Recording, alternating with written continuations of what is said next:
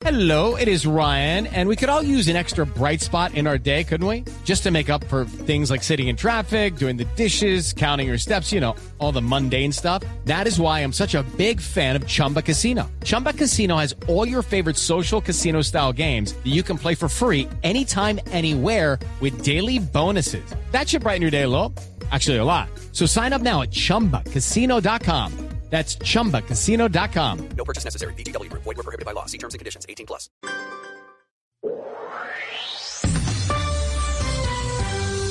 A mitad de mañana sigue el debate de ideas entre personajes, noticias y música. Ahora llegan a Mañanas Blue Oscar Montes, Ana Cristina Restrepo, Hugo Mario Palomar, Diana Mejía, Sebastián Nora, Mariana Palau, Gonzalo Lázari, Valeria Santos y Camila Zuluaga.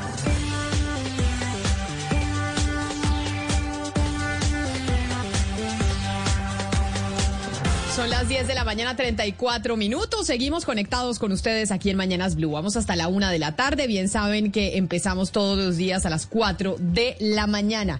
Estamos empezando semana, semana en donde vamos a tener el 24 de diciembre, pero también importante a nivel político por cuenta de los resultados que ya conocieron ustedes desde anoche de las elecciones chilenas y lo que podría implicar eso para América Latina y en términos de contagio también para Colombia en las elecciones del próximo año. Pero antes de adentrar entrarnos en todos esos temas, don Gonzalo Lázaro. Hoy es lunes de clásicos, además lunes en donde mucha gente pues ya empezó a irse de vacaciones, pues aquellos que pueden y tienen la posibilidad de hacer una pausa por estos días, porque la gente este año, por cuenta de lo que pasó eh, el año pasado con la pandemia, pues decidió irse más pronto. Pues Camila, así como la gente está tomando ya las vacaciones, obviamente yo no iba a caer en su provocación de poner villancicos durante siete días continuos, ¿no? Eso no iba a pasar. Y yo creo que la gente está animada de alguna u otra forma a bailar, a que llegue el 24 y a pesar de lo que está sucediendo a nivel político internacional y la llegada además de la variante Omicron a esta parte del mundo, la gente quiere bailar, quiere gozar, quiere disfrutar. Y yo creo que no hay mejor estilo musical que el merengue para mm, acercarnos al 24. Él es Sergio Vargas.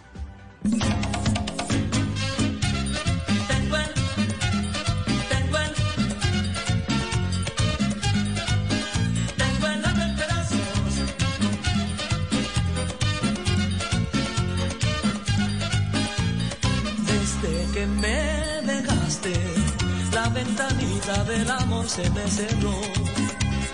Desde que me dejaste, las azucenas han perdido su color. Desde que me dejaste, la ventanita del amor se me cerró. Desde que me dejaste, no hago más nada que extrañar mi corazón.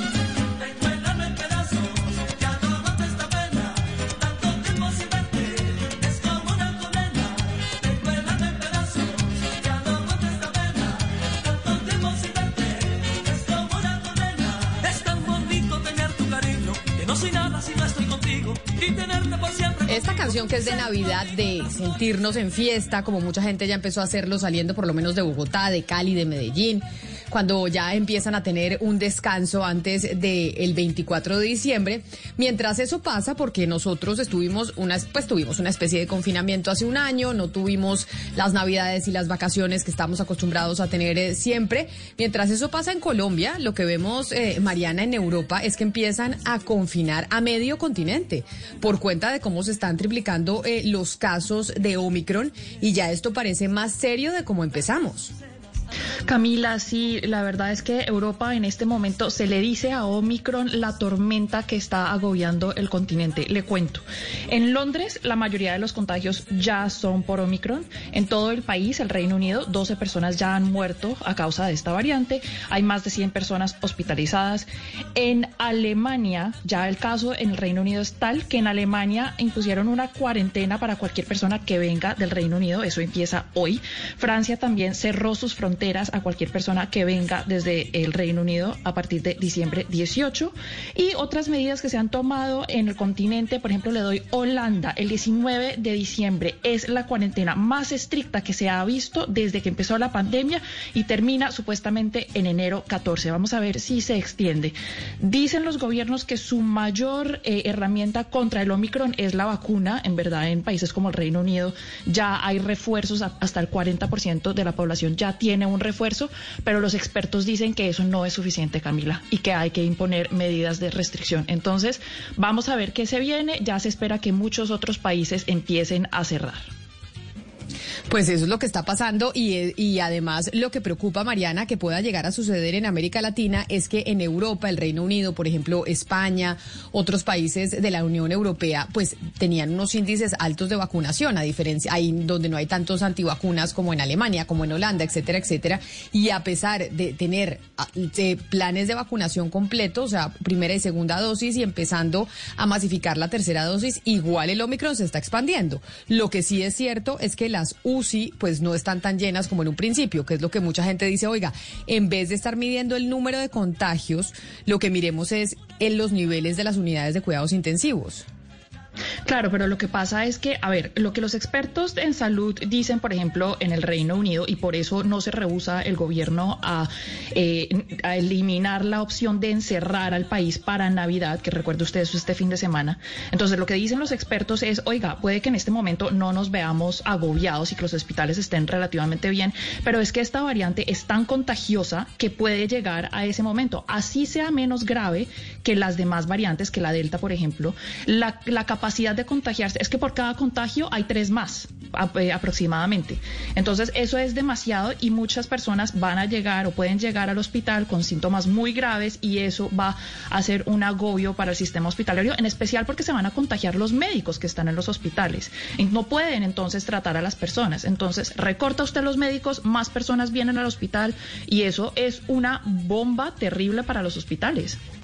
Bueno, hablando de bombas, Mariana, hay que decir lo que dijo la OMS el día de ayer, ¿no? Que los casos por la variante Omicron se duplican cada 36 horas.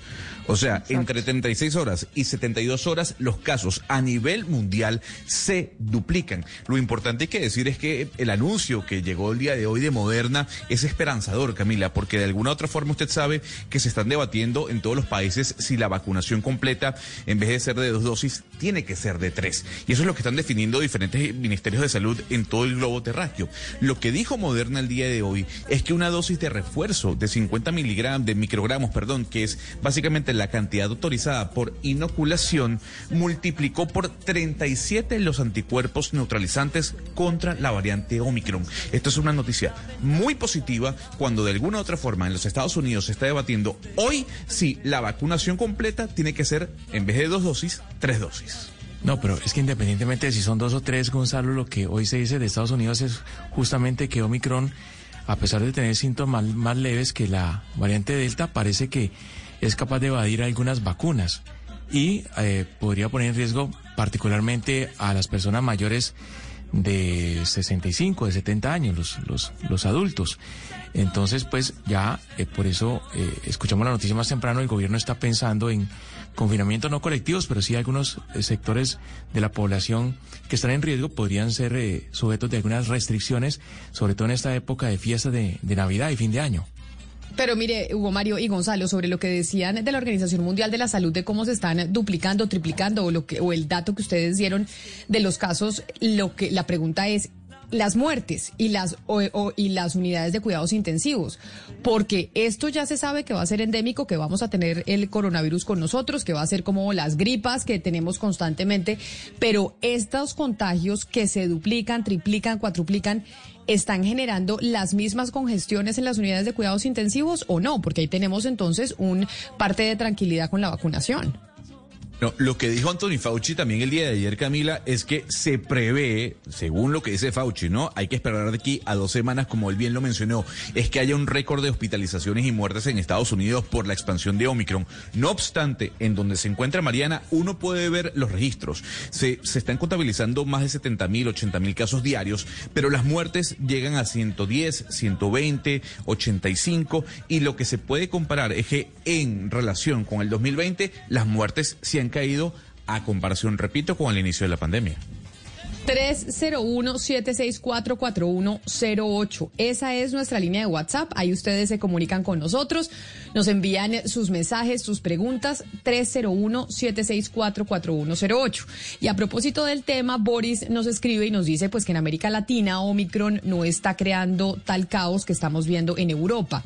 Que si será que después de los viajes de diciembre pues vamos a contagiarnos con Omicron y vamos a estar viendo y viviendo el panorama que están eh, experimentando en estos momentos en el viejo continente. Por esa razón me parece importante saludar a esta hora al doctor Jaime Eduardo Ordóñez. Él es médico investigador, tiene una maestría en economía de la salud y además es doctorado en epidemiología. Él por más de 22 años ha sido invitado como profesor en varias universidades en Colombia, en Panamá, en República Dominicana. Y bueno, tiene una hoja de vida que me demoraría mucho eh, describiéndoselas y con contándoselas a ustedes. Pero lo saludo, doctor Ordóñez, gracias por acompañarnos y por estar con nosotros hoy aquí en Mañanas Blue. Muy buenos días, ¿cómo están? Muchas gracias por la invitación. Y le hago la pregunta que, que, hace uno de nuestros oyentes a través de nuestra línea de WhatsApp. ¿Será que eso que estamos viendo en Europa ahora en diciembre, en donde nos contaba Mariana desde el Reino Unido, que la mitad del continente pues está entrando en restricciones, en medidas un poquito más estrictas, lo vamos a ver nosotros aquí en América Latina, en Colombia, pero el otro año, después de las fiestas? Sí, sin duda alguna. La pregunta no es si va a suceder, la pregunta es cuándo, es decir, más o menos en qué mes. Pero que va a suceder es un hecho. Eh, doctor, yo le quisiera preguntar sobre los testeos diarios, porque es que, claro, cuando dicen es que en Colombia no ha habido cuarto pico, el cuarto pico no va a estar, pero eh, yo quisiera saber si hay algún promedio de testeos diarios por cantidad de habitantes. Digamos, en Colombia el promedio en esta época es más o menos de 50 mil test todos los días. ¿Eso sí es suficiente para rastrear que haya Omicron o para realmente rastrear lo que nos está pasando? No, desafortunadamente no es suficiente. Ahora bien, exactamente cuál sería el, número adecuado, pues, pues, como decía Pambelé, mejor ser rico que ser pobre, entre más mejor. Ahora bien, eh, uno se observa que los países con desarrollo económico pues logran testear 0.5% hasta 1% de la población en 24 horas. Pues eso obviamente en Colombia es muy complicado porque estaremos hablando de 250 mil a 500 mil pruebas cada 24 horas y el país con mucho esfuerzo logra hacer 100 mil pruebas cada 24 horas, que fue lo que hicimos en los momentos más difíciles de la anterior ola. Pero deberíamos estar haciendo eso ahora. ¿Por qué es tan importante eso? Porque eh, el testeo lo que permite es identificar a los infectados asintomáticos que es fundamental, que puede ser usted, puede ser yo, pueden ser sus compañeros de la mesa de trabajo. Y el problema es que el asintomático puede estar infectando a otras personas y obviamente sin darse cuenta. Pero entonces, doctor, quiere decir que en este momento lo que estamos viviendo es, digamos, un, un panorama que es, eh, pues que, mejor dicho, es como un protector de pantalla. No estamos viendo la realidad. Es, es, decir, nos estamos enorgulleciendo de que no hay cuarto pico, que estamos muy protegidos, pero en realidad vamos con los ojos cerrados. Eso es lo que usted nos está diciendo. Estamos como con los ojos tapados. No lo pudiste decir mejor, así es, vea. Sí, estamos en un cuarto pico. Lo que pasa es que, ¿qué, es, qué es una ola? Todo depende de cómo lo definamos. Está claro que la tendencia de la disminución se acabó la última semana de octubre. Es la tendencia negativa. Entonces, ¿qué es una ola? Una tendencia positiva. Hay una tendencia positiva. Lo que pasa es que es como una ola. Es decir, tú no puedes esperar que una ola de un momento a otro tenga tres metros de altura es arranca con unos pocos centímetros y va subiendo, pero lo va haciendo de forma constante. Esta semana nomás terminamos con un promedio de 50 muertes diarias. 50 muertes diarias es la segunda causa de muerte en Colombia, solo lo supera el infarto. Eso claramente es una segunda ola, pero con un agravante. La tasa de letalidad, es decir, el riesgo de fallecer de los infectados en el mundo fluctúa más o menos alrededor del 1%. De cada 100 infectados, uno fallece. En Colombia es del 2.5. Mira la diferencia tan grande. ¿Y por qué? No es porque sea más agresiva la variante que es en Colombia. No es porque nuestros médicos no puedan tratar de se les mueran. Es simplemente que lo que falta es que no estamos identificando a todos los que están realmente infectados. Entonces nos puede estar faltando, la, la semana pasada nomás nos puede haber faltado más del doble de los que identificamos. Entonces, fíjate la cantidad de personas que hay asintomáticas eh, en este momento infectando a otros sin darse cuenta. Y eso nos va a Y- complicar mucho las cosas. Doctor Ordóñez, de pronto usted me puede explicar por qué el COVID parece azotar a unas regiones más que a otras. Es decir, por ejemplo, muchos países en África eh, dicen que el COVID no es un gran problema para ellos, que para ellos es un problema más, por ejemplo, la malaria. Sin embargo, en Europa, pues vemos que los casos se triplican y, y se multiplican. Pues es, puede el testeo ser una razón, pero muchos médicos dicen que hay otros componentes. ¿Usted me puede explicar qué son los distintos componentes que determinan qué tan duro le va a pegar una ola de COVID a unas regiones y a otras no? Bueno, lo primero es esto. Hay un subregistro. Debemos partir del hecho de que el subregistro es inmenso. Cuando usted escucha en la historia que había tantos millones de muertos por determinadas pandemias, todos esos cálculos, ninguno, ninguno, incluso las, las pandemias más recientes, de este siglo, ninguno se hizo con base en el número de muertes registradas directamente por esa causa, sino con base en algo que llamamos el exceso de muertes. ¿Qué es el exceso de muertes? Si tenemos unas circunstancias normales, esperamos que el año entrante haya un determinado número de muertes bajo estas condiciones normales. Las que sean de ahí para arriba, ese es el exceso de muertes. El exceso de muertes es, es muy alto. Es decir, si el mundo calcula que hay cinco y pico de millones de muertes, el exceso está por encima de 18 millones de muertes. Entonces, hay un subregistro muy grande. Entonces, lo, lo primero que usted plantea es absolutamente cierto. Lo primero aquí es que el tema de subregistro, especialmente en África y en Asia. Lo segundo es que de todos modos sociedades, eh, en las sociedades más pobres, digamos que hay menos densidad poblacional. Entonces, claro, vamos a ver que en los sitios donde haya menor densidad poblacional, porque entonces no hay un gran centro comercial, no hay nada que invite a hacer grandes, grandes aglomeraciones, pues se disminuye el riesgo de transmisión. Por eso las grandes ciudades, donde hay mayor densidad, donde hay Transmilenio o hay metro o hay grandes estadios donde la gente va a conciertos, pues es mayor el riesgo por el tema de la aglomeración. La consulta, doctor, es si lo que estamos viviendo en este momento es una pandemia de no vacunados. Obviamente la gente vacunada se puede contagiar y puede transmitir, pero ¿usted cree que lo que estamos viendo en este momento, más allá de que sea una variante que disminuye las defensas de las vacunas, es una pandemia de no vacunados? Sí, claro, la va a pagar más duro a los no vacunados. Vea, el, esta semana el Estado de Washington publicó, el, el Departamento de Salud del Estado de Washington publicó un documento bien interesante donde calculaba los riesgos de enfermar, de infectarse, de infectarse gravemente o de morir por causa. Y no más para mencionar, y los hace por tres grupos etarios, de 12 a 34, de 35 a 64 y mayores de 65. Vean lo que ellos decían, que los mayores de 65, los no vacunados, los no vacunados tienen seis veces más riesgo de contraer COVID en comparación con los que tienen las dos dosis.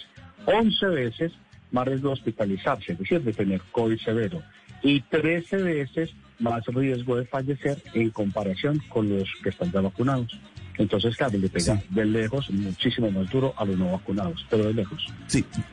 Doctor Ordóñez, usted dice que, que la pregunta no es si va a llegar o no va a llegar esta variante a Colombia, sino cuándo. Llegamos a la temporada de fin de año, viene la feria de Cali, vienen los carnavales de Barranquilla, mucha aglomeración en las, de las personas en las calles, en sus casas. ¿Qué hacer entonces con esta variante, eh, doctor Ordóñez? ¿Qué, es lo más, lo más urgente y lo más importante, digamos, que tenemos que hacer todos? Pues bueno, la primera, vacunarse. Esa es la primera. De lejos, la primera es vacunarse con el- y tener el esquema completo. Los que necesiten la tercera dosis deben aplicársela lo más pronto posible. Eso es lo primero. Segundo, evitar las aglomeraciones. Es decir, una cosa es que es necesaria el, contacto familiar, la reunión familiar, pero seamos honestos, no es necesario tener que ir a rumbear a un sitio lleno de gente donde la gente no se está cuidando. Eso necesario no es. Que sea un deseo es otra cosa, pero no es necesario. Entonces, si podemos evitar ese tipo de aglomeraciones, maravilloso. Insisto, una cosa es la reunión familiar por las fiestas navideñas y otra cosa es una rumba donde hay miles de personas sin tapabocas, cantando, ah, cantando, entonces obviamente eso aumenta el riesgo de infección. Y lo otro es obviamente mantener las, las medidas de bioseguridad, es decir, la mascarilla. Entonces, al menos esas cosas, evitar los contactos que no son necesarios. Insisto, una cosa es el deseo, pero otra cosa es la necesidad. La necesidad afectiva es grandísima, pero el deseo de rumba yo creo que sí se puede controlar. Oiga, pero justamente, doctor Ordóñez, quería preguntarle por la mascarilla, porque ya uno escucha muchas personas diciendo, uy, estamos cansados, vamos para dos años usando tapabocas, ¿cuándo podremos respirar libremente? Y pues parece que con esa variante no va a ser tan, tan pronto. No va a ser tan pronto, con toda seguridad no va a ser el año entrante. Yo calculo que en algún momento del segundo semestre del 2023. Porque es que, ¿dónde está aquí el problema? El problema es, un colega suyo me preguntaba hace poco que si me preocupaba mucho la variante Omicron y a mí lo que me, en realidad me preocupa es que todavía no hemos hecho conciencia de lo grave de la variante Delta, porque la variante Delta nos obligó entonces a que la inmunidad de rebaño tenga que haber muchísimas personas vacunadas. La variante Delta, un individuo con la variante Delta puede infectar en promedio a 9. En- y lo más infeccioso que hemos visto en la historia de la humanidad se llama sarampión. Eso es lo más infeccioso. Y un individuo con sarampión puede infectar en promedio a 14. Entonces fíjense que ya no nos dio mucho margen de preocuparnos más. Es decir, si pasamos de tener la obligación de una inmu- inmunidad de rebaño de 90% con la Delta, y si la Omicron es como el sarampión, pues nos subió a 93.6. La verdad no nos subió mucho. Pasamos de estar muy mal a estar muy mal. Es decir, es que estamos muy mal. Y ese es el llamado de atención. El hecho de que llevemos tanto tiempo muy mal no significa que nos acostumbremos a que eso es normal. No, 50 muertes diarias no es normal. Eso no es normal. Es la segunda causa de muerte en Colombia, solamente superado por el infarto. La diferencia es que el infarto no es contagioso. Piénsalo de esta forma. ¿Usted cree que si hubiera 50 muertes diarias por rubiola, por sarampión o por varicela, el país estaba abierto con toda la economía, haciendo conciertos y los bares abiertos hasta las 5 o 6 de la mañana? Yo no quiero pasar por mojigato, a mí me encanta ir a bares, pero esta no es la época de hacerlo. Entonces, Doctor, dígame. Ay, perdóneme, lo, lo interrumpo. No, es que yo quiero, yo quiero de verdad que hablemos un poco de las vacunas, porque algunos que tienen o tenemos la vacuna Janssen, pues quedamos un poco preocupados porque vimos en las noticias que hay estudios que dicen que esa vacuna es muy poco efectiva en contra del Omicron y parece que también la AstraZeneca, en, es- en fin, las que no son Moderna o Pfizer, los que no nos pusimos Moderna o Pfizer, estamos jodidos, mejor dicho. ¿Por qué unas vacunas tienen más efectividad que otras y se pueden, digamos de alguna u otra manera, eh, actualizar la Janssen o la AstraZeneca y la que sea para que tengan más efectividad? Bueno, te voy a responder la segunda pregunta primero. La, la respuesta es sí. Actualizar es mezclarlas. El tema de mezclas de vacunas, incluso ya la OMS públicamente lo recomendó, pero es que eso está descrito en la literatura desde hace unos 30 años. De hecho, la, la pandemia contra el ébola se logró controlar gracias a que se mezclaron vacunas. Y ya hay varios estudios en los cuales han mezclado Pfizer y AstraZeneca. Y hace unos 15, tal vez 20 días, se le publicado un estudio en el que combinaron siete vacunas. Es decir, individuos vacunados con sus dos dosis de Pfizer y AstraZeneca. La tercera fue una diferente, o Pfizer o AstraZeneca o Novavax o Moderna, de las varias que han en el mercado. Combinaron siete. Entonces, eso se puede hacer, no hay ningún problema. De hecho, incluso es recomendable hacerlo. ¿Por qué? Porque eh, cada vacuna estimula el sistema inmunológico de forma diferente. Entonces, si se estimula por dos vías diferentes, pues se, lograría- se podría lograr algo mejor. Se la pongo de esta forma. Angela Merkel, que acabo de dejar la Cancillería de Alemania, que usted sabe que es la, durante muchos años fue la mujer más poderosa del mundo y una mujer con un doctorado en física, es decir, es una mujer muy bien formada en ciencias. Su primera dosis fue AstraZeneca y su segunda dosis fue Moderna. Es decir, ella las vacunó desde el principio, las combinó, perdón, desde el principio. Entonces, sí, se pueden combinar. Eh, ahora bien, que el tema de la eficacia, ojo con esto. Vio los datos que le decía ahorita, cómo cambian los riesgos de enfermar, enfermar gravemente o morir. Y como yo le decía que los mayores de 65 tienen 13 veces más riesgo de morir si no se vacunan. Las vacunas, el objetivo principal de las vacunas es evitar la muerte. Ahora bien, sería ideal evitar la infección, porque si evitamos la infección, pues evitamos que ese individuo infectado y que posiblemente esté asintomático por haber estado vacunado, pues no infecte a otros. Eso sería lo ideal, sin lugar a dudas. pero el objetivo principal es evitar la muerte. En, términos, en temas de evitar la muerte, le doy datos de Antioquia. Antioquia, con poco más de millón y medio de personas vacunadas con Pfizer, AstraZeneca y Sinovac, cuando uno mira las muertes entre los vacunados por Pfizer y AstraZeneca, son similares, la tasa de mortalidad. Entonces, la tasa de mortalidad observada en la AstraZeneca que usted mencionaba, o al menos en que es similar a la que se observa con Pfizer. No hay inferioridad en la tasa de mortalidad. Janssen no tenemos datos suficientes, pero sí lo que usted dice es que eh, es cierto, si eh, los, los, datos no, no le ha ido muy bien a, a Janssen, de hecho el mismo laboratorio había propuesto ya hace varios meses que se utilizara dos dosis de Janssen, no solamente una como se fue al principio, sino dos dosis. Pero la idea en este momento es, con lo que usted también dijo, utilizar una tercera dosis en este momento, idealmente de otra vacuna. En el país en este momento hay buen suministro de Pfizer y de AstraZeneca, muy buenas vacunas ambas. Pues doctor Jaime Eduardo Ordóñez, mil gracias por responder todas estas inquietudes. Seguramente surgirán muchas más, porque estamos con esta pandemia que parece interminable y que nos va a seguir acompañando por mucho tiempo. Así que le agradezco enormemente que nos haya acompañado el día de hoy. Feliz Navidad si no volvemos a hablar. Feliz Navidad a usted, muchas gracias por la invitación. Por favor, a ponerse su tercera dosis si ya está en edad de merecerlo. ¿Listo? Sí, señora, ponerse la, tercera dosis, Ana Cristina.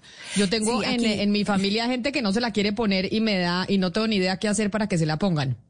No, no, no, es que conversando con eh, personas como el doctor Ordóñez, que no es además el único inmunólogo que piensa exactamente lo mismo o que dice exactamente lo mismo, hay que recordar que las personas que no se vacunan, las personas que no se vacunan, Camila, son laboratorios de distintas variantes, es decir, en ellas se pueden cultivar y perfeccionar las variantes de COVID. En la, medida en que ellas se vuelvan más resistentes y se perfeccionen y busquen cómo sobrevivir a vacunas, estas personas están deambulando por todas partes, pueden ser asintomáticas y no solamente están contagiando a otras personas, sino que están sirviendo de laboratorio para, para, para estas variables. Y hay algo muy importante, Camila, que hemos comentado muchas veces en en este programa y que la gente lo asume como si fuera algo secundario y es hablar de las UCIs llenas. Las UCIs llenas, eh, que digamos en Antioquia están en eh, 84, eh, 84%, las UCIs llenas no es solamente de COVID, no es solamente que nos preocupen los pacientes COVID,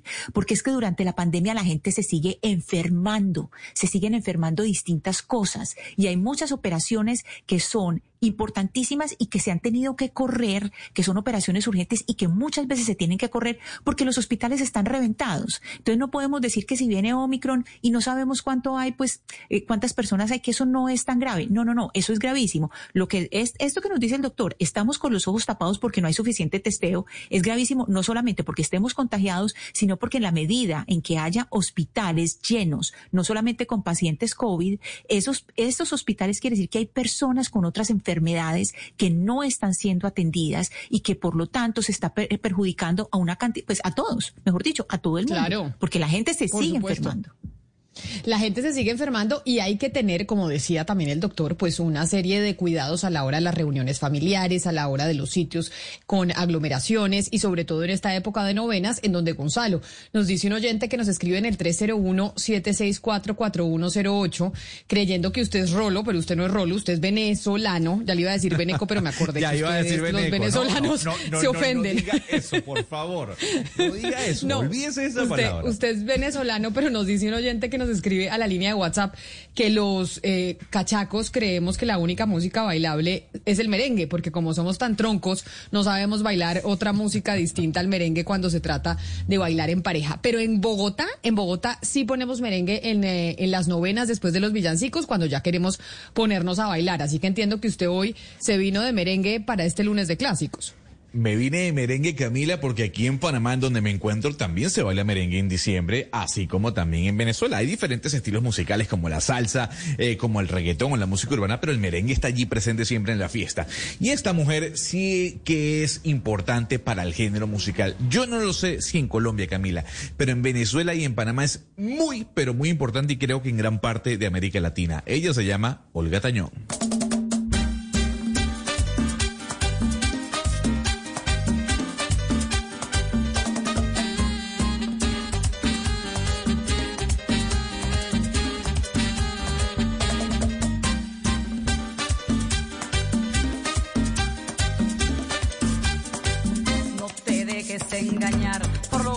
Hermoso.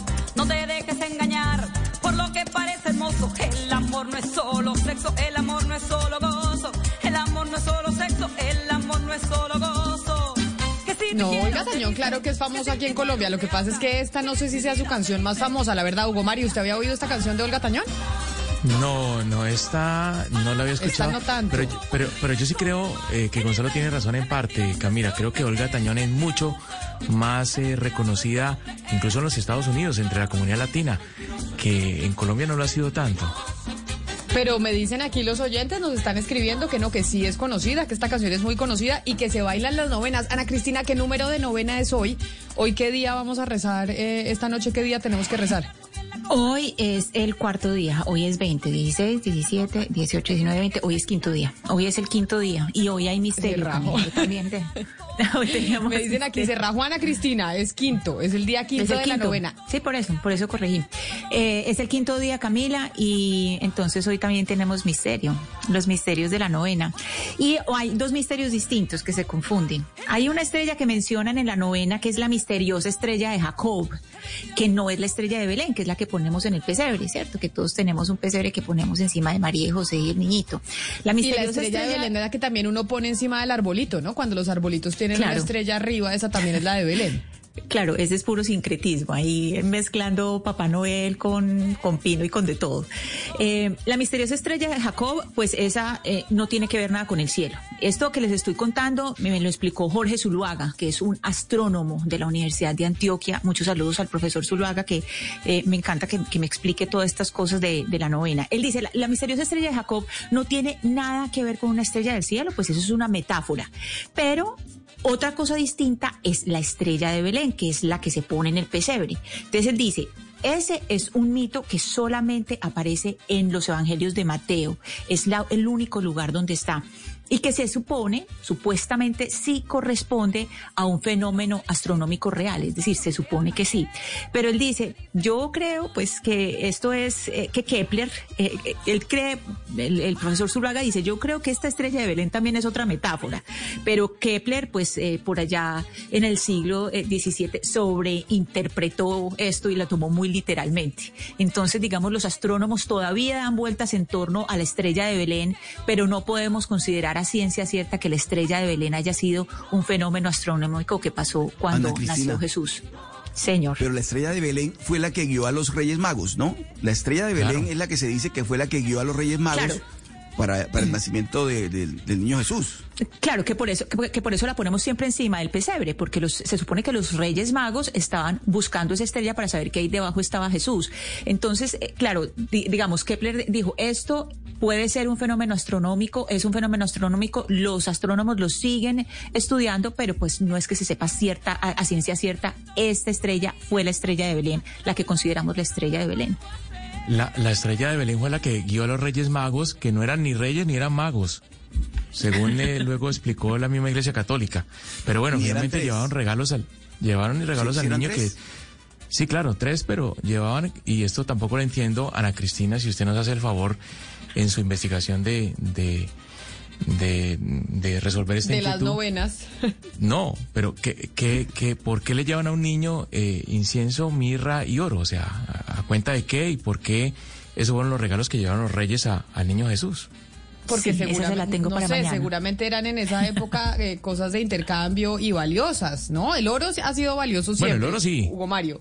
El oro sí. El oro sí, Y el incienso y la mirra seguramente también. O esa, esa es la razón por la cual también tenemos incienso constantemente en las iglesias católicas alrededor del mundo. O sea, el incienso está presente siempre. Pero, pero no sé, seguramente era porque en esa época, pero sí, Ana Cristina, que es la que nos está haciendo la investigación de estos acontecimientos religiosos, nos puede eh, contar por qué razón llevaban incienso, mirra y oro los Reyes Magos. A mí lo que me parece curioso es, si usted ve, por ejemplo, en España, el día en que se entregan los regalos es 7 de enero, cuando llegan los Reyes Magos, Hugo Mario, con los regalos, con el incienso y el- la mirra y el oro. En su casa usted entregaba los regalos a los niños el 25 o el 24. Es decir, ¿se levantaban a destapar los regalos en el arbolito y en el pesebre o los entregaban directamente el 24? No, es que yo tengo un problema, Camila. Dígame. Y es que yo tengo que dar regalo de Navidad a mi hija, siempre se lo di doble. El 25, o sea, a, a la medianoche del, del- del 25, a la madrugada del 25 por el nacimiento de Jesús, pero como mi hija es también ciudadana española, entonces vuelvo a darle regalo el día 6 de enero, porque en España son los reyes los que llevan los regalos a los niños. Pero eso sería como más lógico, ¿no? Yo creo yo, porque según lo que dice el texto, la Biblia, ese día llegan los regalos. ¿Usted, Oscar, los da el 24 o el, o el 25 por, el- por la madrugada cuando ya en el árbol usted los destapa? El 25, Camila, el 25 de diciembre, tempranito, tempranito aparecen los, los regalos en el árbol de Navidad. 25. Exacto, porque supuestamente No, es la llegada del niño Magos. Jesús. Ana. Cristina, ¿usted 24 o 25? Pues mis hijos tienen la fortuna de la hija de Hugo Mario, porque mis hijos tienen abuela colombiana y abuelos eh, británicos. Entonces, con los abuelos colombianos es 24 por la noche, con los abuelos británicos es 25. Entonces reciben por lado y lado. Pero la pregunta es, ¿por qué esas diferencias? Es decir, ¿por qué nosotros en Por la Colombia medianoche. entregamos el 24 en la noche entre todos los, entre toda la familia, otros el 25 porque supuestamente pues Papá Noel los deja por la chimenea o los deja en, en el árbol y otros que siguen la tradición de la Biblia es porque los traen los Reyes Magos? Sí, lo que pasa, Camila, es que, eh, digamos, el 24 se le dice Christmas Eve, que es como, eh, pues, la, el, el- el día antes de Navidad, entonces el día de Navidad sería el 25. Entonces, por eso entregan el 25. De hecho, mi mamá me dice que, que cuando ella estaba chiquita se entregaba era el 25, porque ya había nacido el niño. Pero yo creo, Camila, que a nosotros poco a poco los empezamos a entregar el 24 por los muchachitos buscando en toda parte donde estaban los regalos, la, la esculcadera, los closets y todo. Creo, creo que yo que por ahí va la cosa, que eso fue la, la, la miradera de los niños a ver dónde están los regalos, que por ese lado puede ser eh, la cosa, porque vienen los 24 por la noche y no 25. ¿A Yo qué horas se entregan? Dígame, María. Yo digo, Camila, que es porque al otro día, a nosotros los latinos que nos encanta tanto rumbear, al otro día, si uno quería recibir regalos, pues tocaba madrugar, entonces mejor entregarlos la noche del 24 y dormir hasta tarde el, el 25 y listo, se soluciona el problema. Pero para los niñitos es como más fácil el 25, porque finalmente estos se duermen temprano, no quieren trasnochar tanto y se levantan el domingo, pues el domingo no, el Camila. 25 en la mañana a destapar los regalos. Camila, creo Pero- que no debemos tener esta conversación al aire. Porque estamos siendo, no creo que no está bien que tengamos esta conversación al aire, porque estamos haciendo un spoiler indebido. Es verdad, Por- es verdad. Óiganme, me está Creo- escribiendo Eduardo, me está escribiendo Eduardo. Los oyentes siempre nos salvan. 301-764-4108. Nos dice lo siguiente, Hugo Mario. El significado del oro entregado por los magos a Jesús era un reconocimiento de su realeza. El incienso, un homenaje supremo a su divinidad.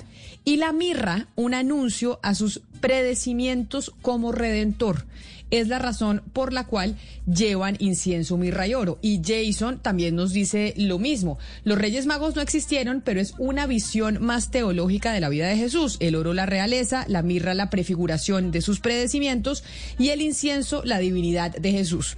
Dos oyentes diciéndonos por qué esos son los tres regalos que, que le llevaron los Reyes Magos que no existieron, pero es como para, como usted dice, es que no se tiene que tomar literal todo lo que dice en la Biblia. Claro. Usted no lo dice todos Claro. los días aquí. Sí, no, pero tal vez no eran reyes ni eran magos. Lo que entiendo yo, y según acá también me está explicando alguien que sabe mucho de- de- del cristianismo, es que eran sacerdotes eh, que en la época pues se les conocía como, como eso, como sacerdotes er- eh, eruditos, pero en el Evangelio de Mateo se les llamó reyes magos y así se quedaron. Por eso en la novena Aguinaldos se mencionan los tres reyes magos. Bueno, pues a bailar merengue o muchos bailan merengue esta noche en las novenas. Vamos a hacer una pausa y volvemos porque tenemos que hablar, sí, de Chile. Chile hemos hablado desde ayer en la tarde en todos los medios de comunicación. Eligió el presidente más joven de su historia, el señor Boric, con 35 años, de tendencia ideológica de izquierda y pues marcando una tendencia en América Latina y que nos puede decir mucho de lo que puede llegar a suceder en Colombia el próximo año. Esto después de la Colombia está al aire.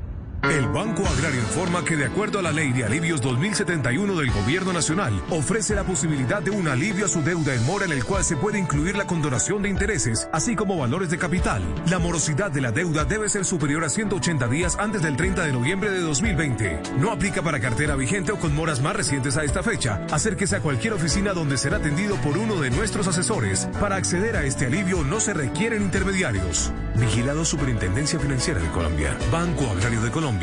En Navidad, conecta tu negocio y llena de encanto a tus clientes. Adquiere todo Claro Empresas con internet fijo para tu negocio, más planes móviles de 35 gigas y recibe 53 gigas y el 50% de descuento en dos meses en los planes móviles. Llama ya a numeral 400 o a nivel nacional al 018 180 456. Claro Empresas, puedes todo. Conoce términos y condiciones en claro.com.co slash negocios. Año nuevo y Navidad, contigo quiero estar. Celebremos en familia, grandes cosas ya vendrán.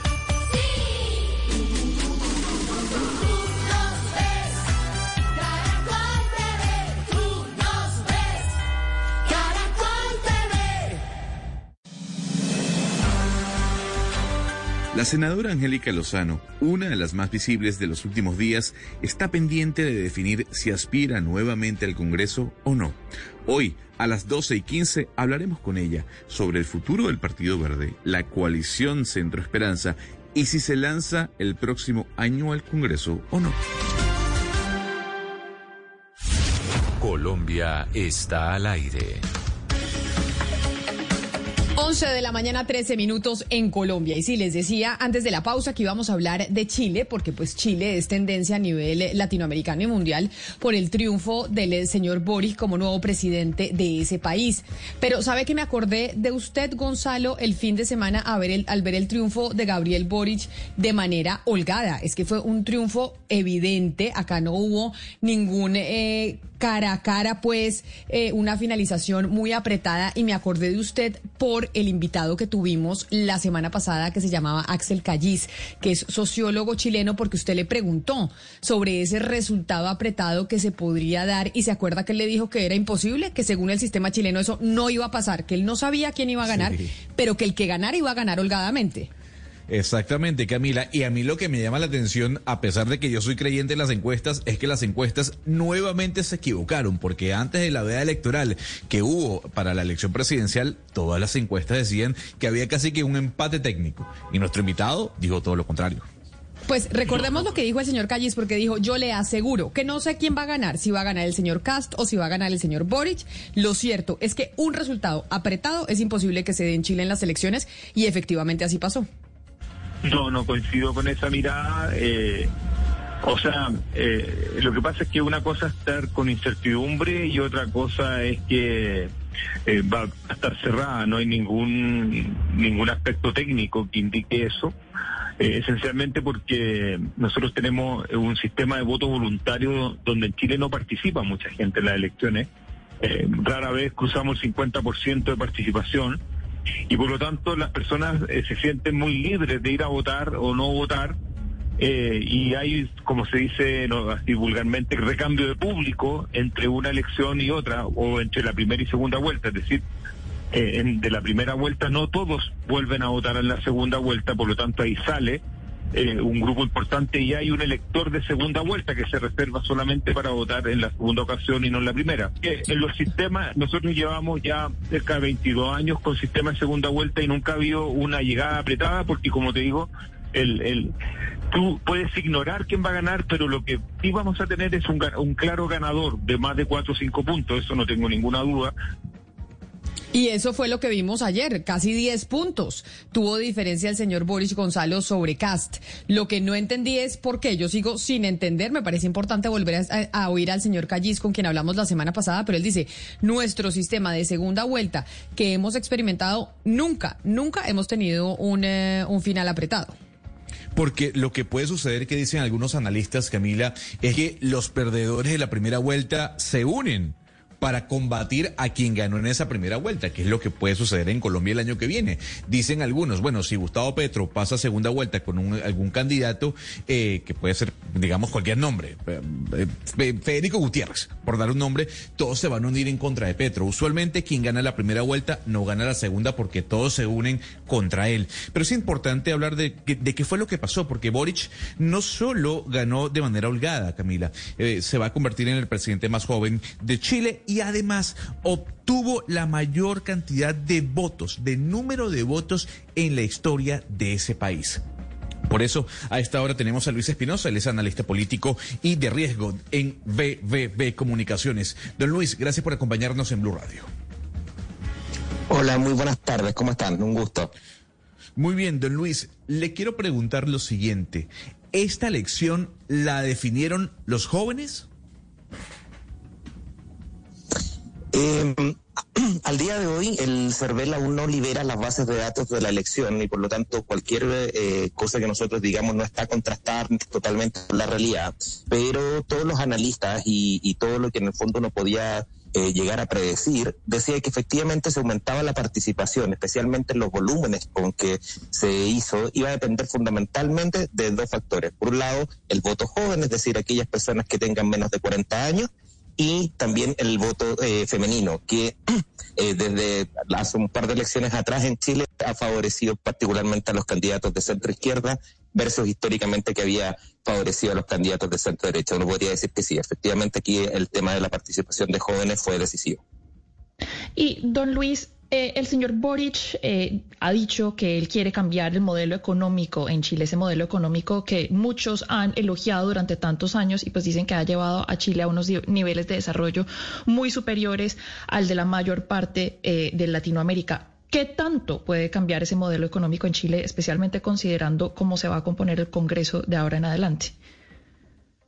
Tú tienes toda la razón. La, labor, digamos, que tiene el presidente electo y, a partir del 11 de marzo es muy cuesta arriba por cuanto, particularmente en el Senado de Chile, las, las fuerzas políticas se encuentran totalmente em, equiparadas. Y en ese contexto va a resultar muy difícil que se puedan resolver eh, algunas em, modificaciones al modelo de manera más profunda. En ese, en ese contexto, el tratar de lograr amplios acuerdos va a ser bastante más complejo que lo que uno podría haber avisorado en un gobierno donde hubiese tenido mayoría, particularmente en el Senado en Chile, ya que uno podría avisorar, digamos, alguna mayoría relativa en la Cámara de Diputados para el, para el presidente Boric. La va a tener muy compleja, es muy difícil que pueda este, hacer algún tipo de cambio profundo al modelo.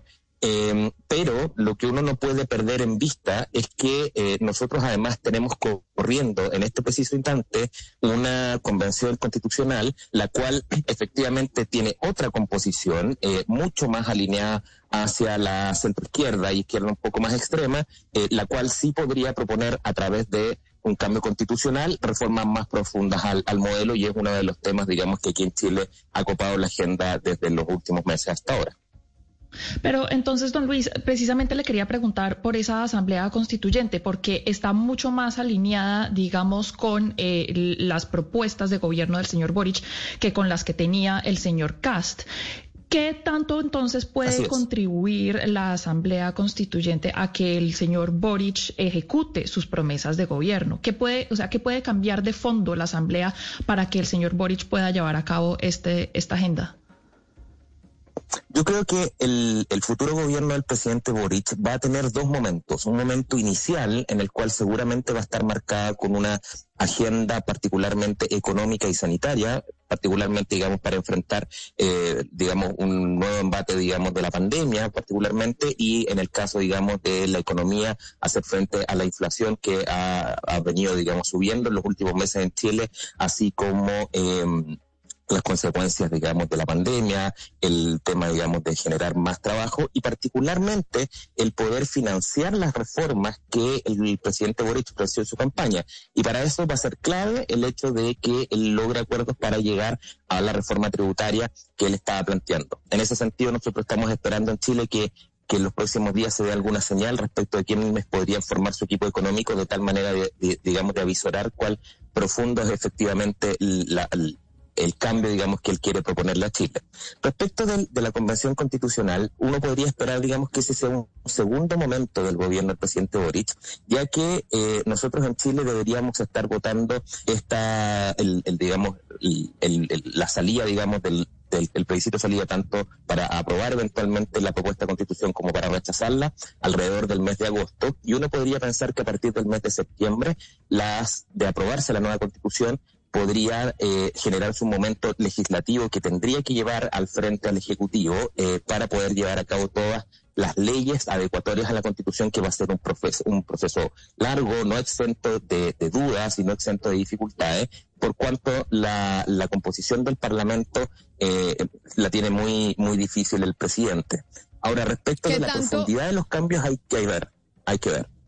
Pero, pero señor. Espinosa, ¿qué tanto, ¿qué tanto temor hay? Y a propósito de, la de las preguntas que le hacía mi compañera Mariana, ¿qué tanto temor hay a nivel económico? Porque lo que se ve a nivel internacional cuando se estaba disputando la candidatura entre Boric y el señor Cast, pues muchos analistas económicos decían, no, es que se va a ir toda la plata de Chile, la inversión extranjera va a volar, la gente que tiene dinero se va a ir de Chile porque ahí va a haber unas transformaciones enormes. Hoy el dólar versus el peso chileno lo estamos viendo mucho más alto, se desploman un poco las bolsas chilenas por cuenta de la, de la elección del señor Boric. ¿Esto es momentáneo, creen ustedes, o acá hay una situación real de lo que puede llegar a suceder con la economía? Más allá de las transformaciones que haga el señor Boric, sino del temor que él mismo genera frente a los inversionistas. Yo tiendo a pensar, digamos, y los analistas económicos en Chile así lo han dicho, que eh, los mercados tenían más o menos asumido la victoria, digamos, del el presidente electo Boric.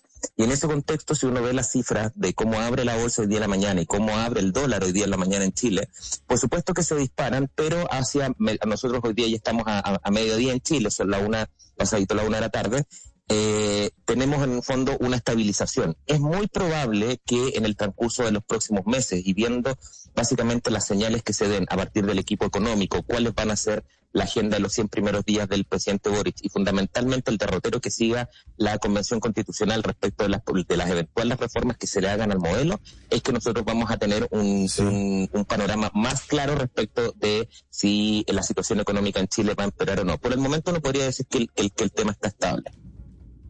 Señor Espinosa, pero, pero ¿cómo definir al nuevo presidente chileno? Porque usted lo está llamando como un presidente de centro izquierda, pero hay quienes consideran que realmente es un presidente de izquierda, de izquierda y de izquierda fuerte. ¿Por qué, por qué no definir a un presidente como un presidente de izquierda en el caso de- del nuevo presidente electo eh, eh, en, en- en Chile? Además, Chile, dio, eh, Chile eligió un presidente comunista a comienzos de los 70, a Salvador Allende. ¿Por qué no llamarlo como un presidente de izquierda y más bien decirle, referirse a él como un presidente de centro izquierda? Que es como un temor que existe en América Latina también con otros candidatos que prefieren definirse como de centro izquierda cuando uno escucha sus propuestas y uno dice, son candidatos de izquierda. ¿Por qué? A ver, Gabriel Boric no es un hombre de, centro izquierda, es un hombre de izquierda, efectivamente. Él se ha definido así siempre. De distinto es, digamos, el, tono que ha tenido, digamos, en la segunda, en la segunda vuelta presidencial. Sin embargo, existe un matiz muy grande entre la izquierda que él representa respecto de, de, de partidos políticos o de movimientos que en Chile se le denominan de ultraizquierda, que son muy disímiles y que tienen otra, otra envergadura, que tienen además otra orgánica y que, y que además responden a una lógica que es distinta. Gabriel Boric, dentro de su historia política, siempre ha tenido vocación de poder, vocación de gobernar y ha dado en el fondo algunas claves respecto de su carácter, digamos, de aprecio, por ejemplo, a las instituciones democráticas, al haber firmado, por ejemplo, el acuerdo del 15 de noviembre del año 2019 que hizo posible la nueva constitución.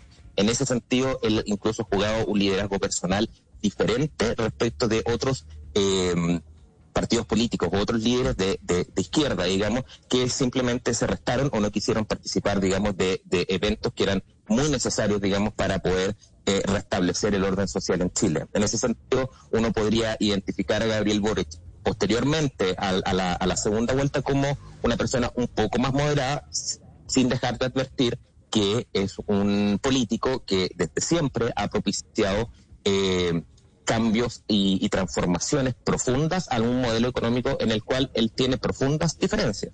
Y en ese sentido, uno podría decir que Gabriel Boric no es un político de centro izquierda tradicional, una o, o lo que podríamos haber pensado, digamos, un, en un político socialdemócrata de los de finales de los 90 o principios de los 2000, como un Ricardo Lagos, un Tony Blair o algo así que en el fondo que uno pudiese identificar en, en, en ese sentido como un, un político socialdemócrata tradicional.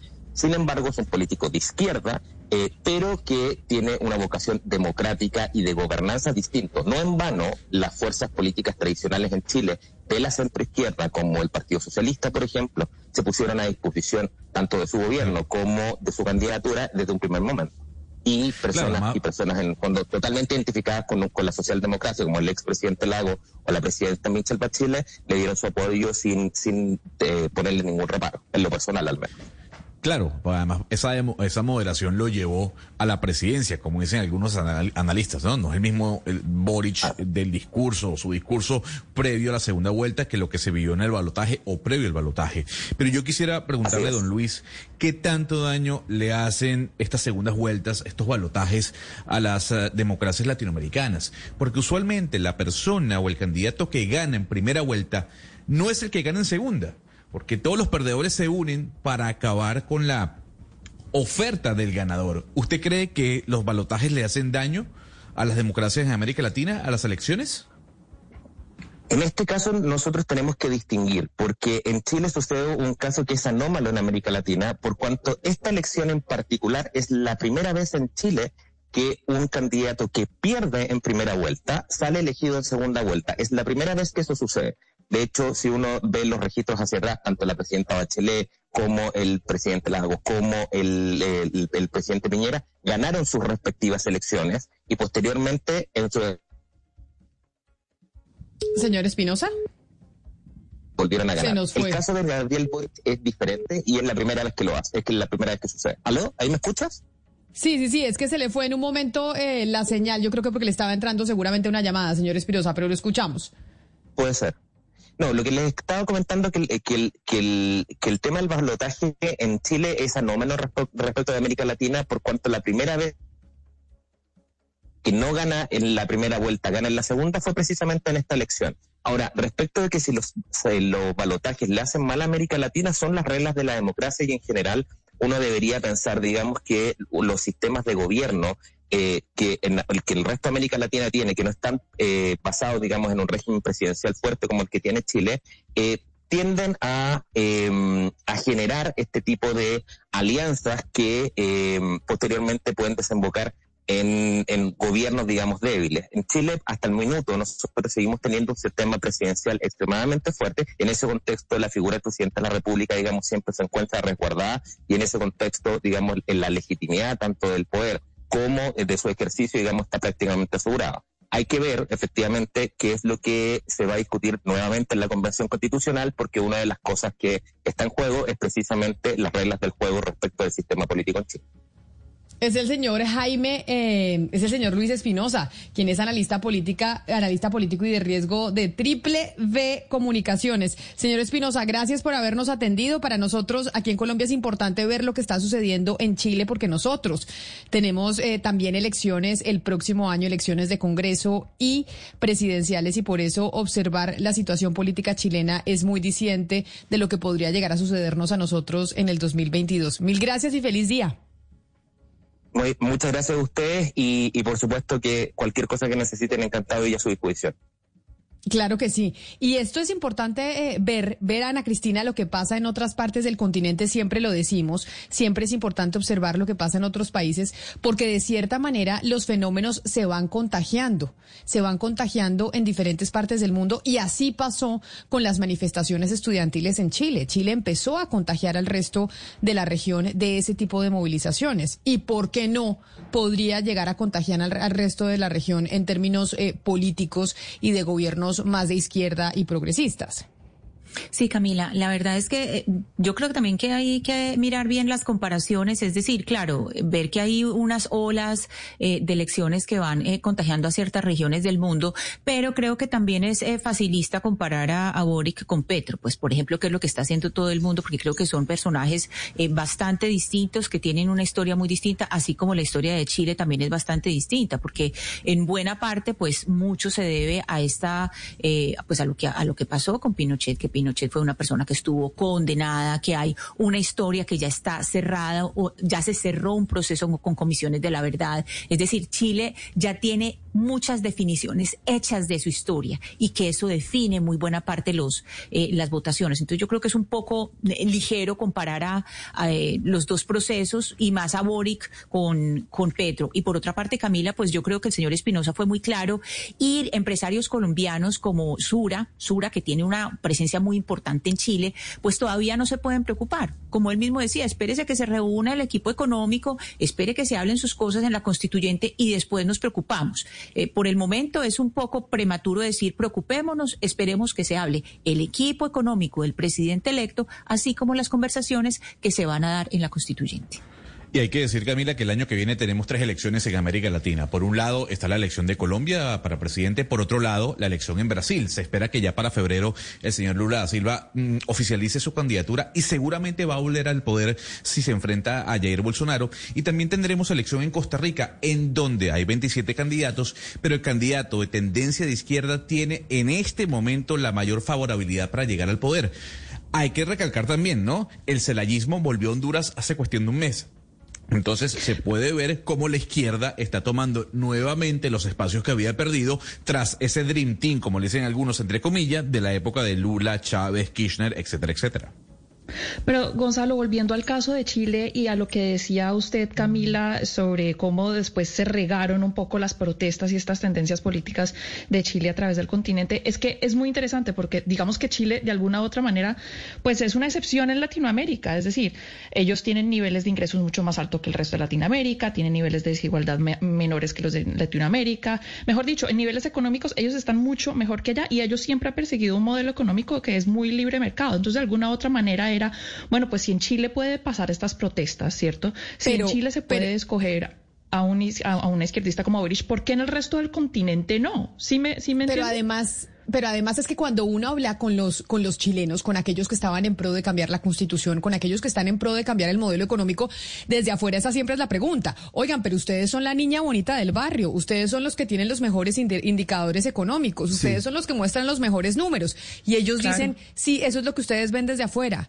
Pero acá tenemos una situación social muy compleja. Entonces no se puede simplemente ser, ¿qué es lo que dicen? No se puede ser Alberto Carrasquilla, decían muchos, donde solo miramos eh, las tablas en, eh, en términos económicos desde un computador como los Chicago Boys y no miramos la realidad social de la gente en las calles, que es muy distinto. Pero mire, Camila, yo creo que lo Camila, que en pasa... el caso chileno, en el caso chileno, una cosa es el candidato y otra cosa es el presidente, como ocurre casi siempre. El candidato tiene muchas cosas que ofrecer, muchas promesas que hacer y mucha gente que le cree. Pero el candidato, y una cosa es cuando el candidato se convierte en presidente, cuando se encuentra con una realidad, que es la que estamos mirando en este momento, por ejemplo, en el caso chileno, la estabilidad económica y todo lo demás. Por eso es tan importante en este momento, por ejemplo, en el caso de Boris, el nuevo presidente de Chile, la conformación de su gabinete. El nombre clave, que el, mensaje importante que está esperando el mundo es el ministro de Hacienda. ¿A quién va a designar, a quién le va a soltar todo lo que, tenga, lo que tenga que ver con el tema de Hacienda en su gobierno? Y así otro, el tema político, por ejemplo. Entonces, ahora que ya se ha elegido presidente, ahora que es presidente, las cosas pueden cambiar sustancialmente.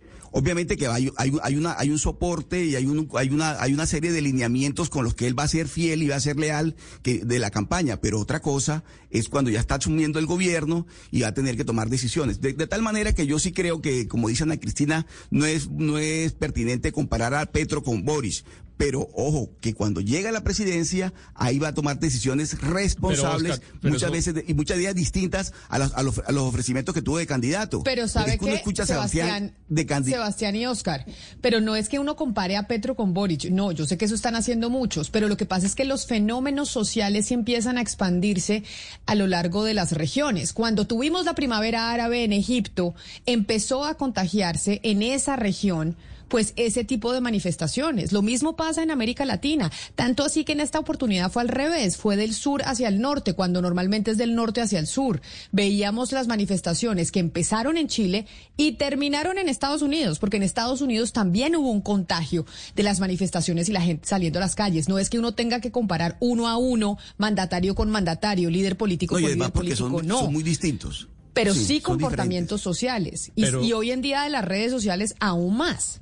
Sí, Camila, acá algunos encontraron una inspiración en lo que pasó en Chile, pues yo creo que el tema económico, que es la mayor pregunta, y esa es con la promesa con la que Pero Camila. Boris gana las elecciones, es una incógnita que ningún analista, por inteligente que sea que consultemos o llamemos, puede responder, porque no sabemos si el Boris eh, que hará gobierno es el estudiantil que era marxista, eh, admirador de Maduro, eh, que pactó con el Partido Comunista, o el Boris que habrá es el de ayer de un discurso interesante re- eh, que hablaba de responsabilidad fiscal, que hablaba de ampliar los derechos sociales, pero sin, tu- sin tumbar la estabilidad macroeconómica. No sabemos qué va a hacer. No sabemos si va a nacionalizar y expropiar las pensiones como hizo el kirchnerismo o si va a ser un tránsito de un modelo mixto. Y eso es lo que los mercados están esperando. Un- Pero un- Sebastián, ¿sabe qué es lo que No. me sorprende de ese discurso suyo? Que eso lo decimos hoy cuando ya está elegido, pero cuando era candidato sí decían que seguro iba a expropiar, que seguro iba a, a tomar el modelo eh, castrochavista, que seguro iba a asumir a Chile en eh, la condición económica más paupérrima y que todas las inversiones iban a volar. Pero hoy sí estamos un poquito más nacionalizar las escépticos. pensiones. Pero, pero, pero, pero, Camila, pero lo hoy que estamos pasa un es que en su- plan de gobierno Y otra cosa que- es el presidente. Es que en su plan de gobierno dijo que, la- que el Estado tenía que, ya, eh, Oscar, en su plan de gobierno a nivel económico dijo que el Estado tenía que ser mucho más grande. Eso está establecido Claro. que la importancia del Estado tiene que ser mucho más, más importante, valga la redundancia, pero tiene que ser mucho más grande. O sea, un modelo estatista además- completamente. Además, Gonzalo, él, él, él se volvió más de centro en la segunda vuelta. Es que eso es lo que tenemos también que tener en cuenta. Ahora, lo Por que también tenemos que ver Lo, exactamente. También lo que tenemos que ver es, bueno, una cosa es lo que él promete como candidato y otra cosa es lo que él puede hacer. Yo creo que el tema de la desigualdad es muy importante en Chile y no me queda tan claro qué tanto pueda disminuir la desigualdad cuando Boric llegue al, al poder. Es decir, hay un, hay un tema y es, usted, usted puede escoger prácticamente entre dos cosas. Usted puede escoger un crecimiento económico muy robusto, pero eso puede llevar a una desigualdad, aun cuando los niveles de ingresos sean más altos que los del resto de la región. Y en este momento lo que tiene Chile que, que entender es cómo llevar a cabo un crecimiento económico igual de robusto, pero igual de incluyente alrededor de, toda la, de todo el país. Si eso se logra, es Diana. difícil de entender porque eso puede, eso puede significar mucha redistribución de ingresos y demás que probablemente eh, disminuyan el crecimiento económico. Pero eso es un balance que tiene que hacer el país y el país tiene que escoger si quiere la desigualdad o si quiere un crecimiento económico tan grande y tan robusto como lo ha visto en el pasado. Pero, pero, pero solo con el señor Boric en el poder, ya cambiando el discurso, es algo que los chilenos que votaron por él ven como un triunfo. No hay sociedad más cerrada en América Latina. No existe en América Latina una sociedad más cerrada que la chilena. De verdad. en donde entrar a las clases dirigentes, donde las clases dirigentes no se codean con el resto de la sociedad. Si a usted le parece que Colombia es cerrada, no se imagina lo que puede llegar a ser Chile. Entonces, que este señor haya llegado al poder, que se cambie solamente la narrativa, la narrativa, la narrativa, que digan son otros los que están gobernando, ya es un paso adelante para esa sociedad. Obviamente los cambios macroeconómicos vendrán más adelante, no serán tan fáciles porque no se hacen de un día para otro.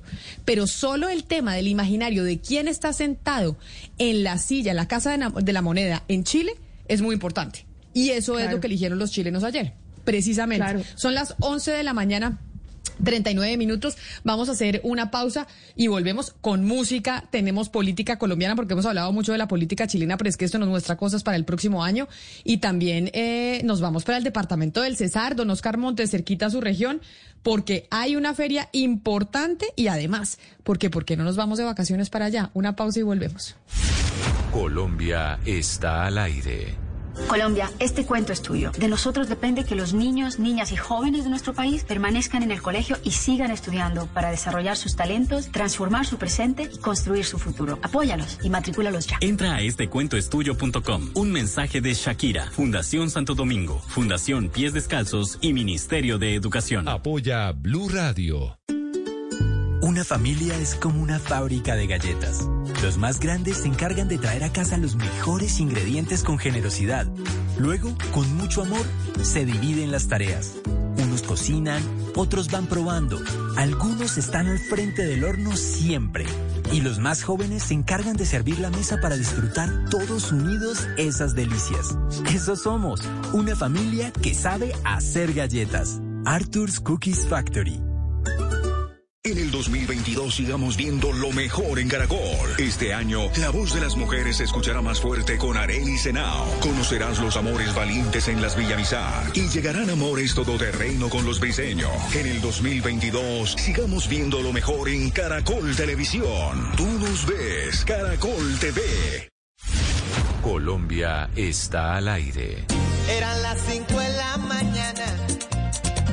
Un seminarista, un obrero.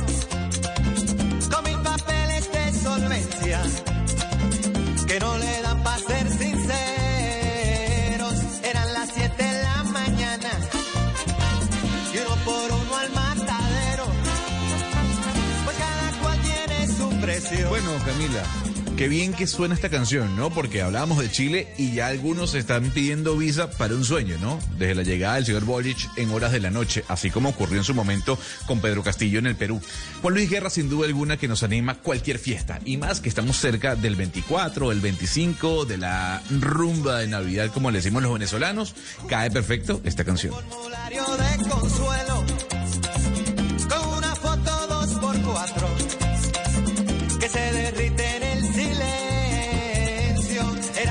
Eran las ¿Sabe qué, Gonzalo? Yo sé que ese es una, que es un discurso que se ha instaurado, que entonces porque llegó el señor Castillo, porque llegó el señor Boric, entonces la gente está tratando de conseguir visa para un sueño, para irse para Estados Unidos, para España, para Miami, porque la situación económica del país puede ser compleja y yo no sé si sea tan así. O sea, no sé si sea Bueno. una realidad, pero se ha vuelto como un eh, como un eh, denominador decir eso, decir, ah, no, como el señor Bor- el señor Boric, todo el mundo se va a ir de Chile. De verdad, ¿cuánta gente se fue de Perú? Bueno, Tenemos esas decir- cifras como para decir, lo- sabemos, es que no sé, por eso le pregunto, ¿cuánta gente se fue de Perú cuando llegó el señor Castillo? No, ¿Qué no tantas empresas cerraron en Perú cuando llegó el señor Castillo de presidente? Lo que sí le puedo decir es desde Panamá, es que conversando con el Ministerio, el Ministerio de Comercio de Panamá, nos informaron que una vez el señor Pedro Castillo ganó las elecciones, aquí se duplicaron las ofertas o las los tocadas, las tocadas a puerta a Panamá para traer inversión desde Perú. Se doblaron desde que llegó el señor Pedro Castillo a eh, el poder, desde Panamá, no sé en los Estados Unidos, pero lo claro, que dice pero el por eso, Ministerio de pero, Comercio pero de por eso me es que, parece, me- pero me parece importante hablar con los datos, por eso se los pregunto, no lo sé, porque sí oigo siempre, dicen, no, es que si gana Boric eso se va toda la plata, es que si gana Castillo, mejor dicho, el acabose, que si gana Petro en Colombia, toda, inver- toda la inversión se va a ir. En el caso de Perú, que ya tenemos tiempo para poder analizar, ¿cuánto se fue? ¿Cuánta gente decir- se fue de Perú? ¿Cuánta fue la Ah, no, inversión bueno. que se fue de Perú?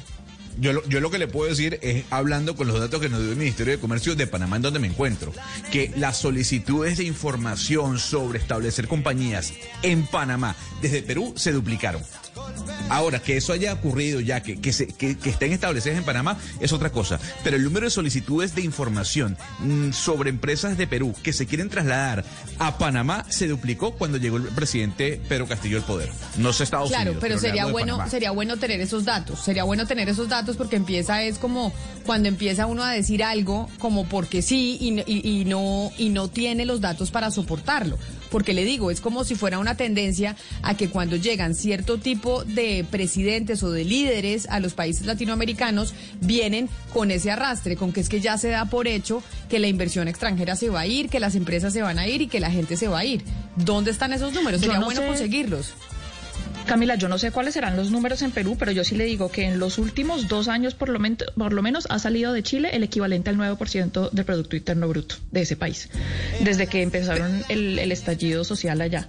Y, o sea, hasta este año, por ejemplo, ya se est- estiman que salieron 24.300 millones de, de dólares de Chile, lo cual es una gran cifra. Y, es- y parte de eso, pues, a- es lo que ha pasado hasta ahora con el estallido social y de todo, pero y también la incertidumbre frente a las elecciones con los dos polos que pasaron a la segunda vuelta, pero también, digamos, la, la posibilidad de un Boric, pues sí. Eh, le causa susto a muchas personas y muchas personas están sacando su dinero. Es más, muchas Pero personas que Mariana, pudieron lo que pasó en Chile con la migración, lo que pasó en Chile con la migración de capital obedeció a ese a ese estallido social y a lo que se vivió en las calles que fueron durante semanas las calles abarrotadas y llenas, donde también se vieron disturbios, en donde se vieron eh, el, eh, los daños al metro de Santiago, etcétera, etcétera.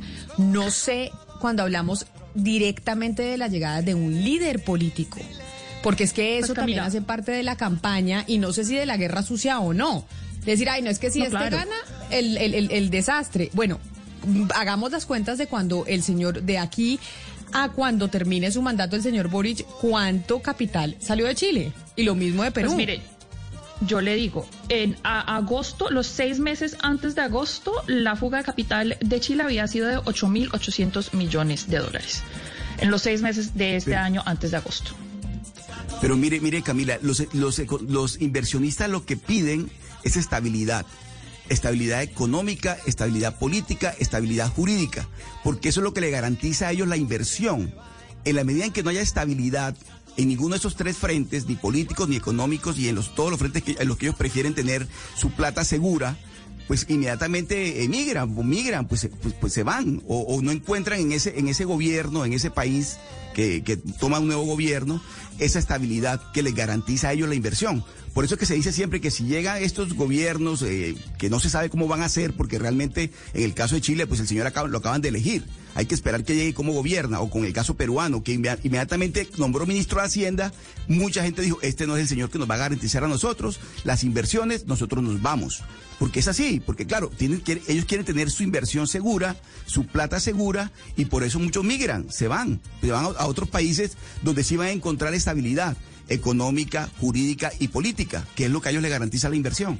Es así, Camila. Y nosotros, nosotros nos vamos para el departamento del César Oscar y le quiero poner esa famosa canción que usted siempre nos trae a colación de las cuatro fiestas. Estas son las cuatro fiestas de Diomedes Díaz y usted ya nos explica cuáles son esas cuatro fiestas o nos las recuerda porque siempre nos dice cuáles son esas cuatro fiestas que terminan con el Carnaval de Barranquilla.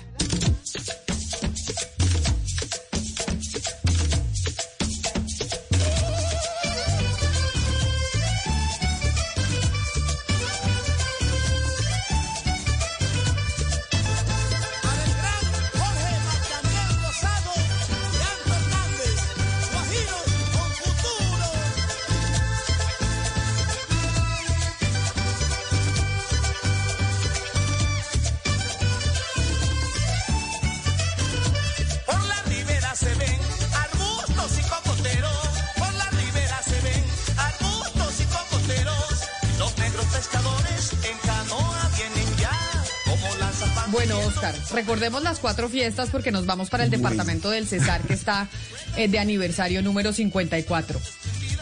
Esta canción de las cuatro fiestas es del maestro Adolfo Echeverría. Y las cuatro fiestas son, Camila, las velitas, que es el 7, 8 de diciembre, el 24 de diciembre, el 31 de diciembre y los carnavales. Esas son las cuatro fiestas a las que el maestro Adolfo Echeverría le compuso esta canción que estamos escuchando, la versión de Diomedes Díaz, que es quizás de las más populares y las más conocidas. Esas son, Camila, las cuatro fiestas. Vienen, nos faltan todavía tres, ¿no? Ya pasamos las velitas. Nos faltan tres, pero eso es todo. Lo, eso es fiesta todo el mes, pero por eso, y fiesta todo el mes. Y le digo que nos vamos para el departamento del Cesar porque están llevando a cabo un evento que se llama Nexo Cesar, que es la feria de integración departamental en la que están participando, óigame en la cifra, Oscar, 400 pequeños emprendedores de ese departamento. Y la feria lo que busca es ser parte de la reactivación económica y lo voy a invitar porque es 20 y 21 de diciembre, es decir, mañana y pasado mañana en las plazoletas de la Biblioteca Departamental Rafael Carrillo Luques y de la Gobernación. Y por eso está con nosotros el secretario de Cultura y Turismo del Departamento del Cesar, el doctor Iván Murgas Vallejo. Doctor Murgas, bienvenido, gracias por acompañarnos. Buenos días, Camila, y buenos días a toda la audiencia de Blue Radio. De verdad que estamos muy contentos de estar hoy inaugurando nuestra gran feria de la integración departamental Nexo Cesar. Esta feria que nace en el marco del cumpleaños número 54 del departamento Cesar y que hoy nuestro gobierno lo hacemos mejor le trae a todos esos emprendedores, más de 500 emprendedores en una convocatoria abierta que se hizo, están participando en nuestra feria. A lo largo y ancho de nuestro territorio tenemos muchas riquezas, muchas bellezas y hoy las tenemos aquí en un solo lugar donde todo mundo puede venir a disfrutarla y conocer la gran riqueza que tenemos en nuestro departamento del Cesar. Secretario Murgas, de esos emprendedores que están presentes, 400 pequeños emprendedores de todo el departamento, ¿cuáles son, digamos, las industrias más representativas o qué es lo que más se ve en esta feria de emprendimiento en el Cesar? ¿Cuál es como el sector que, que, que predomina? Bueno, la verdad es que como tenemos tanta riqueza por, por, todo el departamento, hay mucha variedad. Aquí encontramos todo lo que tenemos en el departamento del Cesar, pero aún predomina bastante el tema artesanal, el tema cultural, el tema de los vestidos, el tema de las mochilas, el tema de los vestidos, de los bolsos, de los chinchorros. También tenemos invitados a nuestro departamento hermano de La Guajira, que también trajeron un stand y sus bellezas. Aquí hay mucha cosa, la verdad que estamos sorprendidos de los emprendimientos que tenemos en el departamento del Cesar y hoy todo el mundo dice que Nexo Cesar nació para quedarse en los corazones de los cesarenses. Secretario Murgas, a ver, pero entonces yo le voy a confesar pues con mucha pena que yo no he ido a su departamento. Yo quisiera ir y conocer, pero entonces si voy a Nexo Cesar y veo los, los productos que están vendiendo, pero también quiero ir a pueblear, ¿usted qué me recomienda para ir a los pueblos donde hacen todos estos productos tan lindos que van a exponer en Nexo Cesar? ¿Para dónde me mandaría? Ah, bueno, la mandaría para Pueblo Bello, para que vea todos esos paisajes hermosos que tiene, las, las mochilas, sus tejidos, que son muy bonitos, de verdad tenemos unas mantas que hacen muy bonitas allá en Pueblo Bello, también tenemos el café muy rico en, en Pueblo Bello, de hecho hace el, el mejor café orgánico que tenemos hoy a nivel mundial, está en Pueblo Bello, también te puedo decir que vayas a Manaure y visites esos balcones turísticos que tenemos y aún y te, y te comas eh, los mejores postres que también tienen allá. Asimismo, si vamos a Pelaya, Tamalameque, en el sur de nuestro de nuestro departamento, puedes disfrutar también de todas esas cosas lindas que tenemos en el departamento. Y aquí en Valledupar, pues lógicamente tenemos el sancocho, tenemos también en nuestra gastronomía la chiricana, eh, también las panochas de Rincón Hondo Cesar.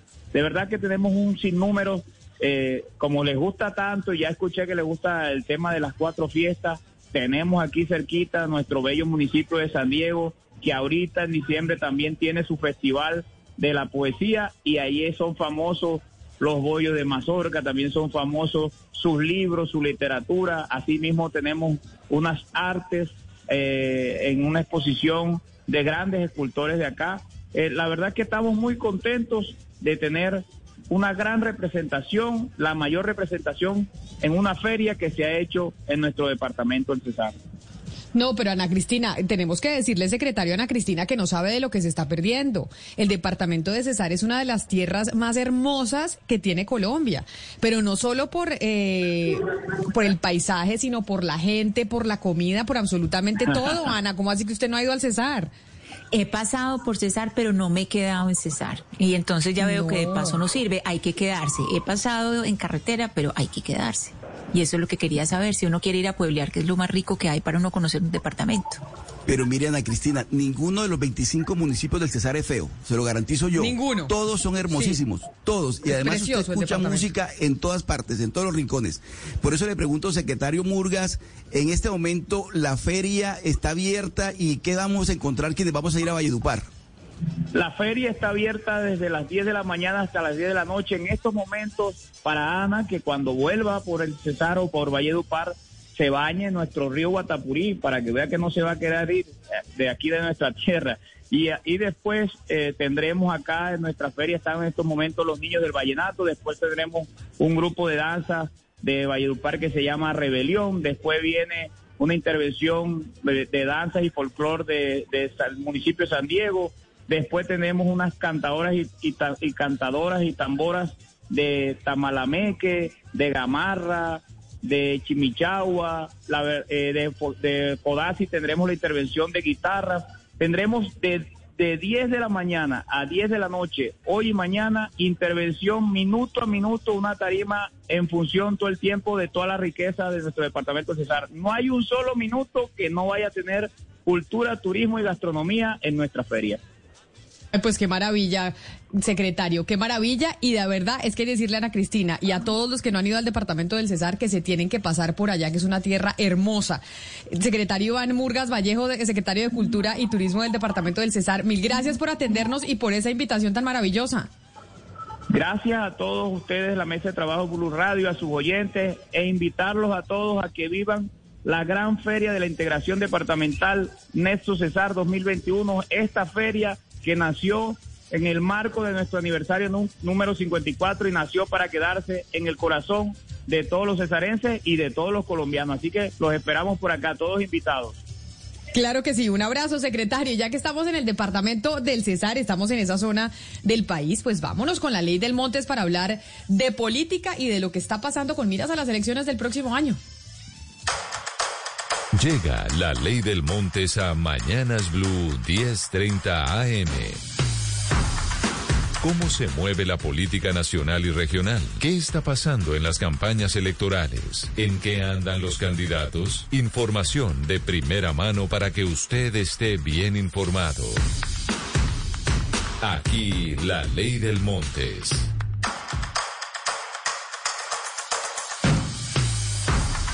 Y la ley del Montes de hoy tiene que ver, Oscar, con el Centro Democrático que sigue perdiendo alfiles en el Congreso de la República, pero no solo alfiles, sino también votos. La última es la del senador cartagenero Fernando Nicolás Araujo. Oscar, ¿qué es lo que está pasando con el partido de gobierno? Sí, Camila, el doctor Araujo este fin de semana anunció que tampoco va a aspirar al Senado de la República y ya con él serían cuatro, porque recuerda usted que Ernesto Macías dijo que no volvía al Congreso, el doctor Araujo lo acaba de anunciar, también lo dijo la doctora María del Rosario Guerra y también lo dijo eh, el doctor José Odulio Gaviria. Esos cuatro alfiles los pierde el, el, Centro Democrático, para no hablar del portaaviones de todos ellos, que es el doctor Álvaro Uribe, que no va a volver al Congreso. De tal manera, Camila, que son cuatro golpes fuertes, no solamente en materia de, de influencia en el Congreso, porque usted recordará que el doctor, eh, por ejemplo, José Odulio fue uno, un consejero de primera mano del presidente Uribe, también, por ejemplo, Ernesto Macías, muy cercano al presidente Duque, María, Ros María de Rosario Guerra fue precandidata presidencial, de tal manera que estos cuatro alfiles que pierde el Centro Democrático van a significar unas bajas muy fuertes para el Centro Democrático, no solamente por su influencia, sino por sus votos. Si, si le sumamos los 800 mil votos que sacó Álvaro Uribe en el 2018, más los 120 mil que suman estos tres, 125 mil que suman estos cuatro que se van, son casi un millón de votos que en este momento el Centro Democrático tiene que salir a buscarlos a las plazas y a las urnas, porque son cuatro bajas muy sensibles que tiene el Centro Democrático, Camila. Pero entonces eso se va a ver reflejado en las elecciones del próximo año. ¿Usted ha hecho cálculos de cuántas curules podría llegar a perder ese partido en el legislativo?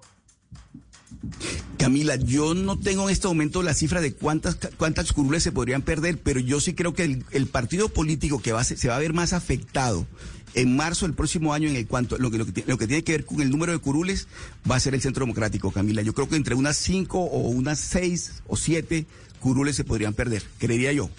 De verdad, es, que, es que es mucha esa la sería gente una de se las le va mayores... y- y- Esa sería una de las y- y mayores no está- catástrofes que hemos visto en el legislativo. O sea, lo que va a pasar con el Centro Democrático, lo que va a pasar con el partido de la U, yo creo que el partido de la U va a perder curules, cambio radical eh, también va a ser eh, pues muy duro, porque eso lo van a ganar otros otros partidos El- o otros movimientos que están en coalición Claro. para llegar al El Congreso partido, el próximo el año. Partido Verde también, Camila. El Partido Verde El Partido pierde Verde a Antanas también. Mocus. También. Pierde a Angélica Pero mire- Lozano, que son grandes electores.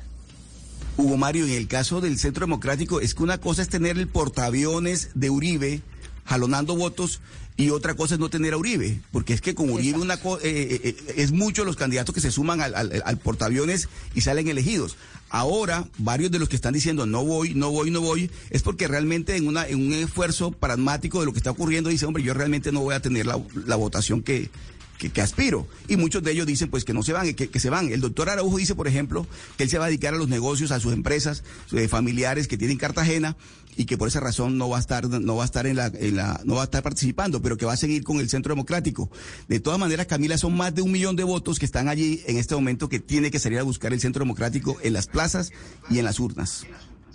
Pues precisamente vamos a estar hablando con la eh, representante Angélica Lozano sobre ese tema después de las noticias del mediodía. A esta hora, Interrapidísimo entrega lo mejor de ti. En Blue Radio son las... En Colombia son las 12 en punto.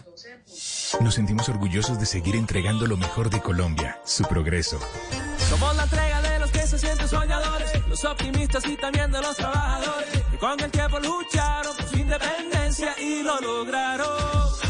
Llevamos 32 años entregando lo mejor de los colombianos en cada rincón del país. Y no pares de sonreír, es la esencia de nuestro país. Inter, rapidísimo, entregamos lo mejor de ti.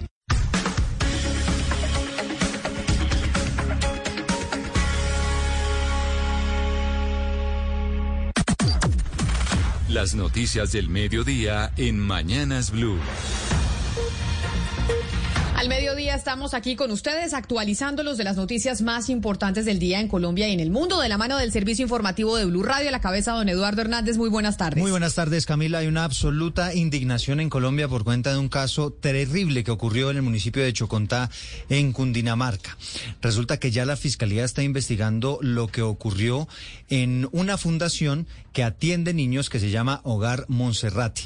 Allí aparentemente un niño de nueve años fue sometido a todo tipo de maltratos y torturas, eh, pensando que a través de esos maltratos iba a aprender al punto, Camila, que le amarraban los genitales para que no se hiciera chichi. De ahí para arriba ya se imaginará usted el resto. Catalina Vargas nos tiene los detalles. La Fiscalía abrió investigación por un supuesto caso de maltrato infantil en una fundación ubicada en el municipio de Chocontá, Cundinamarca, en donde al parecer le amarraron los genitales a un menor de nueve años para que no orinara, provocándole graves problemas de salud en este momento. El ente investigador abrió la investigación por los delitos de maltrato infantil y posibles delitos sexuales. Por su parte, el Instituto Colombiano de Bienestar Familiar envió un equipo de Defensoría de Familia para que se inicie el proceso de restablecimiento de derechos y haga un acompañamiento al menor y a la familia. En este momento, una comisión de la Gobernación de Cundinamarca se dirige a la Fundación con un equipo conformado por Secretaría Social, Secretaría de Salud, la gerente del Hospital de Chocontá y Policía de Infancia y Adolescencia a inspeccionar lo ocurrido en la institución. Y seguimos con las noticias porque un brote de una extraña enfermedad mató a dos soldados y tiene en delicado estado de salud a otros cuatro en un batallón del departamento del Cesar. 60 militares están aislados en este momento de forma preventiva. ¿De qué se trata todo esto, María Camila Castro? Camila Oyentes, buenas tardes. Pues mire, anoche, 19 de diciembre, murió el soldado Norbey Alejandro Bolaño, quien había sido trasladado junto a sus compañeros a un centro médico de la ciudad de Valledupar luego de presentar problemas respiratorios. Igualmente, los demás militares que allí se encontraban fueron trasladados vía aérea a Bogotá, donde a esta hora reciben atención médica especializada en el Hospital Militar. Son soldados del Batallón Especial Energético y Vial 2 que se encontraban prestando seguridad en la base militar de la Jagua de Ibérico Cesar, que presentaron al parecer problemas de salud. Luis Fernando Navarro, comandante de las Fuerzas Militares. Se activa un, mecanismo de atención, eh, se vuelca todo el sistema de salud para atenderlos. Hay medidas de aislamiento, hay medidas de verificación, exámenes médicos. Es decir, todos los protocolos están activados porque necesitamos preservar la integridad de nuestros hombres. Según el parte médico, los militares que continúan en el Centro Médico de Valledupar se encuentran estables y podrían también ser trasladados a la ciudad de Bogotá para continuar con exámenes especializados que permitan establecer el origen del deterioro en salud. Son las 12 del día y cuatro minutos. Uno de los sindicatos del SITP mostró evidencias de las malas condiciones mecánicas de algunos buses del sistema después del accidente del jueves que dejó dos muertos y por lo menos 17 heridos en la localidad de Ciudad Bolívar en el sur de Bogotá. Paula Galeano. La red de apoyo del SITP denunció las constantes fallas reportadas sobre los buses que operan. La evidencia se realizó mediante videos donde se registra cómo en especial el freno de seguridad básicamente no sirve para nada. Inclusive uno de los conductores se quedó con el volante en la mano haciendo su ruta normal. Sobre el tema, Diego Arias, presidente de la red de apoyo. Es decir, que aproximadamente más de 3.000 buses del SITP no estarían siendo revisados de manera exhaustiva en materia de mecánica. El accidente presentado el día jueves en la localidad de Ciudad Bolívar, donde al parecer el conductor presentó una falla mecánica y cayó al abismo, entre uno de los lesionados dejó a Mendy Belso, que está gravemente herido en la UCI del Hospital del Tunal. Su esposa Blanca asegura que por la pérdida de sangre el hombre no ha podido ser intervenido quirúrgicamente y tiene casi todo su cuerpo fracturado. Sobre esto, indicó además que Transmilenio básicamente se olvidó del tema. Y en plena época de Navidad en la que estamos, la policía incautó un millonario cargamento de contrabando que iba a ser comercializado en Los San Andresitos y en San Victorino, en Bogotá. César Chaparro.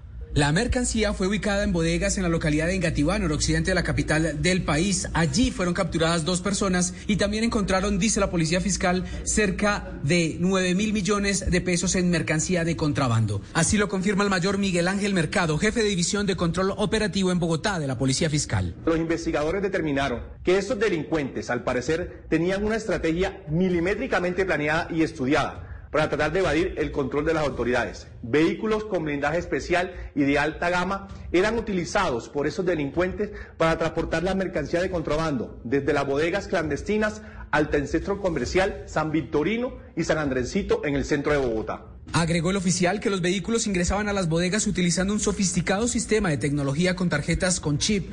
Una vez los automotores ingresaban al depósito que tenía apariencia de estar vacío para no levantar sospecha a las autoridades o de los transeúntes, los abastecían de mercancía de contrabando y eran llevados hasta los centros comerciales ubicados en el centro y occidente de la capital del país. César Chaparro Pinzón, Blue Radio. Gracias, César. Son las 12 del día y 6 minutos. Y a propósito de Navidad, hablamos de pólvora. Les estábamos contando que en Bogotá aumentó en un 19% la cifra de quemados con respecto al año anterior. Lamentablemente, el caso de un niño de 9 años que resultó con quemaduras en sus ojos por la pólvora. Y también en el Huila ya van cuatro quemados con pólvora en estas Navidades. La víctima, eh, uno de ellos es un adolescente de 16 años que tiene quemaduras en las manos después de haber manipulado un tote. Silvia Lorena Artunduaga. En el Huila, un nuevo caso de quemado por pólvora confirmaron las autoridades. El hecho se registró en Neiva cuando a un adolescente de 16 años se le estallaron unos totes. De acuerdo con el reporte médico, presenta quemaduras de tercer grado en sus manos. La mayor preocupación es que el 75% de las víctimas son menores de edad. César Alberto Polanía, secretario de Salud del departamento. Hoy se reporta un nuevo caso de quemaduras por pólvoras en un menor de sexo masculino de 16 años de edad procedente de la ciudad de Neiva, quien recibe lesiones y quemaduras de tercer grado en ambas manos, producto de la manipulación de un toti. Su atención es brindada en el Hospital Universitario de Neiva. Esta es la cuarta víctima que se registra en el departamento durante los primeros 20 días del mes de diciembre. Y de Neiva, en el departamento del Huila, vámonos a Santander, en Bucaramanga, porque allá los bomberos de esa ciudad atendieron un incendio forestal provocado por un volador. La emergencia destruyó dos hectáreas de árboles y varios animales silvestres fueron y murieron asfixiados. Javier Rodríguez. Las autoridades de Bucaramanga buscan a un hombre que provocó un incendio forestal en el norte de la ciudad por estar quemando pólvora. El hecho provocó que más de dos hectáreas de árboles del corrimiento 1 fueran calcinadas por las llamas. Además, varios animales silvestres murieron asfixiados. El capitán Jorge Peña de Bomberos. Por la acción irresponsable de alguien quien con un volador genera un forestal en la ladera de la montaña, fue necesario enviar una camioneta para que los bomberos a pie, con herramientas de manera manual, pudieran hacer el control y la extinción. La gente continúa con actitudes irresponsables. La alcaldía de Bucaramanga decretó la alerta naranja por el aumento de incendios forestales durante diciembre en la ciudad a causa de la pólvora y las altas temperaturas. Y a las 12 del día y 9 minutos hablamos de información política. Hoy es el último día para que los partidos políticos modifiquen las listas de aspirantes al Congreso. Hay expectativa, por supuesto, por la decisión que tome Angélica Lozano. Una pregunta que seguramente resolveremos ahora en minutos con usted, Camila, que la va a tener aquí en vivo y en directo. Pero también hay dudas frente a lo que está pasando con el Centro Democrático. Ha tenido cambios y no se descarta que el representante Eduardo Rodríguez, que había renunciado, se arrepienta de esa decisión. Marcela Puentes. Sí, señor Eduardo. Hoy es el último último día que tienen los partidos y movimientos políticos para hacer esos cambios en las listas de candidatos que presentaron para las elecciones de Congreso del próximo año y todos están corriendo ultimando los que serán sus aspirantes definitivos.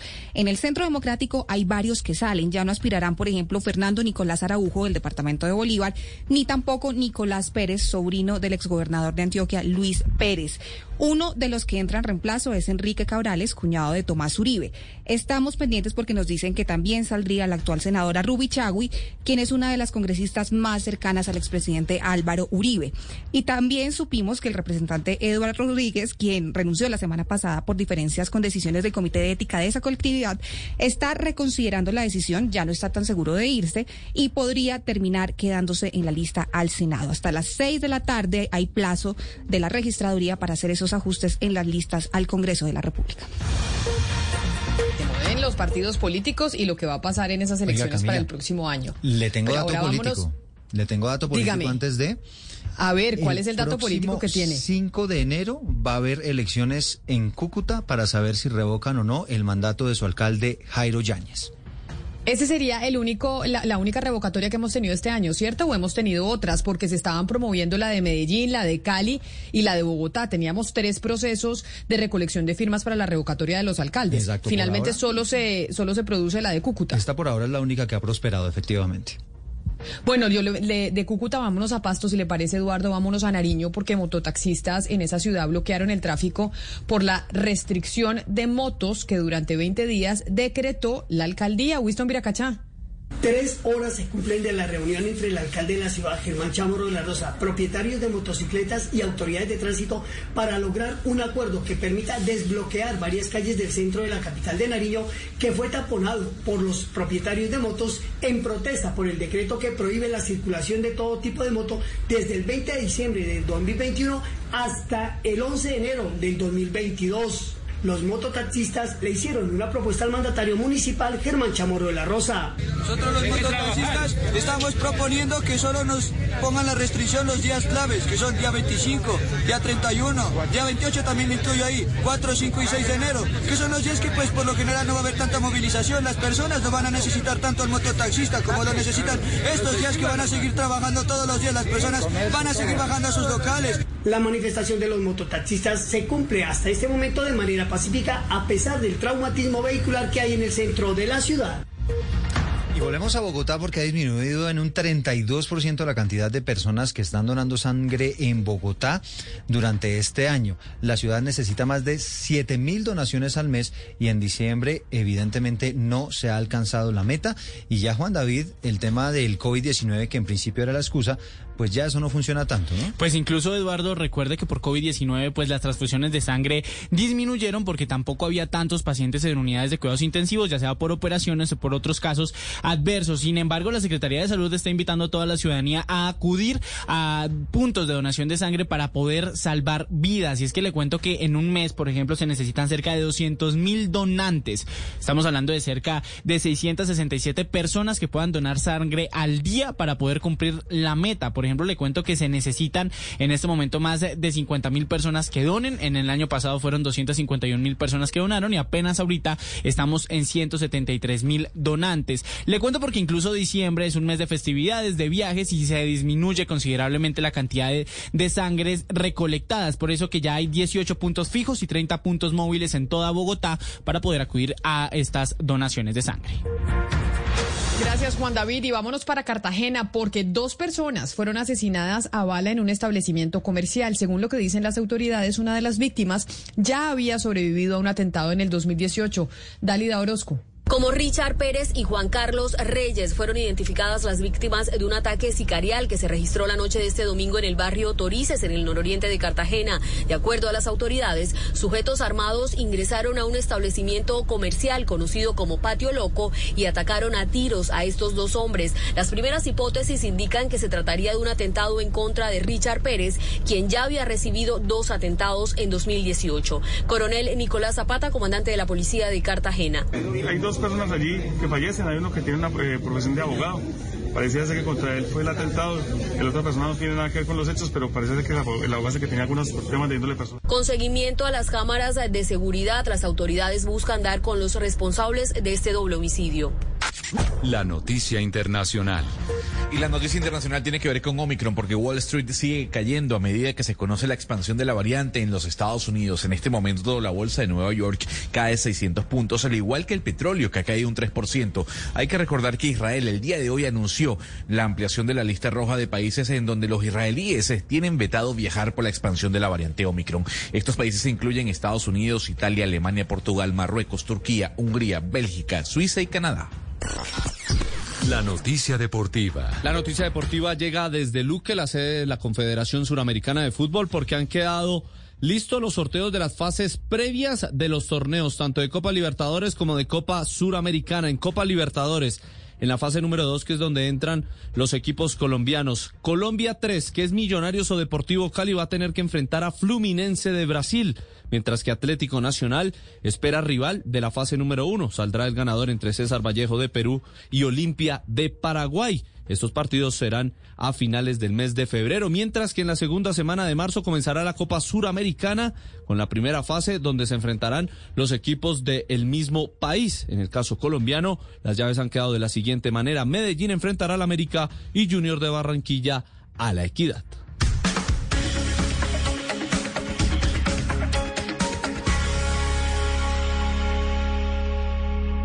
Seguimos conectados con ustedes en Mañanas Blue. Oscar Montes, Ana Cristina Restrepo, Hugo Mario Palomar, Diana Mejía, Sebastián Nora, Mariana Palau, Gonzalo Lázari, Valeria Santos y Camila Zuluaga con el personaje del mediodía.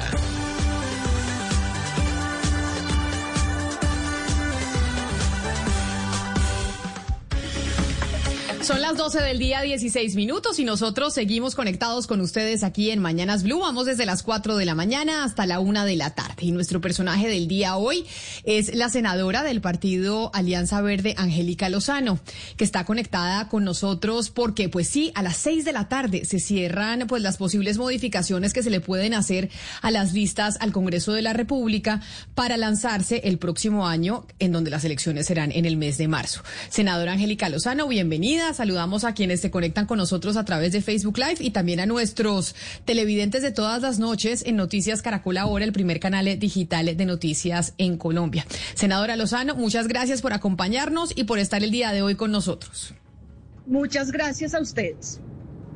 Senadora, es importante tenerla usted por varias razones, porque hay incertidumbre en muchas listas. Digamos que se sabía que hasta hoy a las seis puede haber algún tipo de cambios, personas dentro de los partidos políticos que habían eh, renunciado, que dijeron no vamos a seguir en esas colectividades, no nos vamos a lanzar al Congreso de la República. Nos contaba nuestra editora política ahora que, por ejemplo, en el Centro Democrático, Eduardo Rodríguez podría arrepentirse y volver a lanzarse.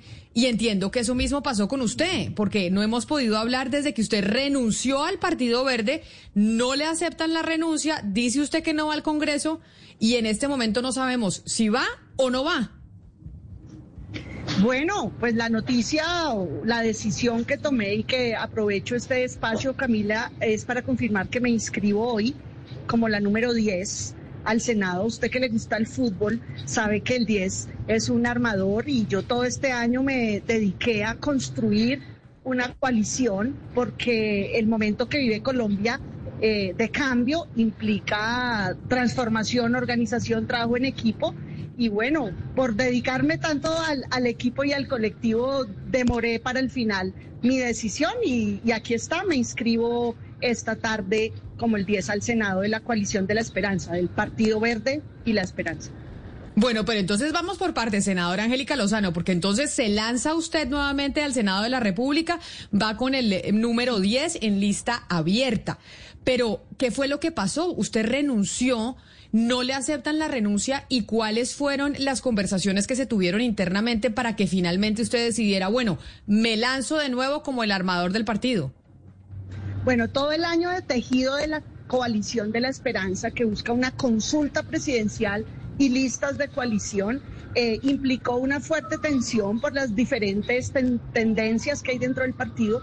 Y el último fin de semana, el final previo a la inscripción, eh, hubo un, un, posible momento de ruptura de la coalición y en ese momento yo presenté mi renuncia por decisión de la Dirección Nacional del Partido fue listas de coalición con la coalición de la esperanza, a Senado y a la Cámara. Y en el momento que yo vi en riesgo que parecía incumplirse por completo la decisión, yo presenté la renuncia. Logramos en esas últimas 48 horas salvar la decisión, que se cumpliera, que se respetara, porque eso es lo que a mí me, llevó a ese momento de ruptura. Y luego, pues, el partido por unanimidad y con una carta muy grata para mi gusto, reconociendo mi trabajo, eh, no aceptó mi renuncia. Así que logramos que se respetara lo decidido, logramos salvar la coalición de la esperanza y ese es mi objetivo que el Congreso, al Congreso de Colombia llegue una lista de coalición y que haya una oportunidad de escogencia de candidato en consulta y cada hombre y mujer de Colombia escogerá a quien acompañe de presidencia.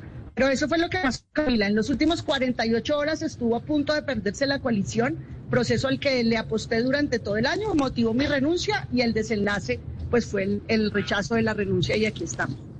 Pero también es cierto, senadora Lozano, que uno de los puntos, si no entiendo, si mal no entiendo, que usted planteaba en su carta cuando decía no voy más con el Partido Verde, usted la publicó en su cuenta de Twitter, tenía que ver, entre otras cosas, por cómo había una tendencia dentro del Partido Alianza Verde a hacer listas conjuntas o hacer acuerdos políticos con el pacto histórico, dejando de lado a personas del Partido Verde, del Partido Alianza Verde, que venían trabajando desde hace mucho. ¿Qué pasó con esa parte? ¿Qué pasó con ese punto? ¿Ya no están desde el Partido Alianza Verde haciendo acuerdos, teniendo cercanías con gente del pacto histórico de Gustavo Petro? No, es que separado. La decisión de libertad presidencial permite que cada persona que representa al Partido Verde apoye a quien quiera la presidencia, bien sea Petro en el pacto histórico o la gran mayoría están acompañando el tarjetón de la consulta, sea Fajardo, sea Alejandro Gaviria, y eh, a Carlos Amaya como independiente, otros a Camilo Romero con mi carta de renuncia. Senadora. Estamos teniendo, eh, vamos a ver si logramos eh, mejorar la comunicación con la senadora eh, Mariana, porque pues estamos con el Internet. Ya sabe usted que a veces el Internet no funciona del todo y a ver si la podemos escuchar mejor para saber qué fue lo que pasó con el Partido Verde. Pero yo le hacía la pregunta a la senadora, no por la elección presidencial sino por la cercanía en las listas a Congreso, a cámaras y demás del Partido Verde con la con el pacto histórico. Sabemos que hay libertad para que los miembros del Partido Verde voten por Gustavo Petro si quieren. Pero ¿qué pasó con las listas al Congreso? Que ese entiendo era otro de los puntos de molestia. A ver si ahora sí me escucha y la escuchamos mejor. ¿Escucha? ¿Ahí me escucha? Sí, la escucho, Eh, perfecto. No, la decisión es que las listas de coalición sean con la coalición de la esperanza.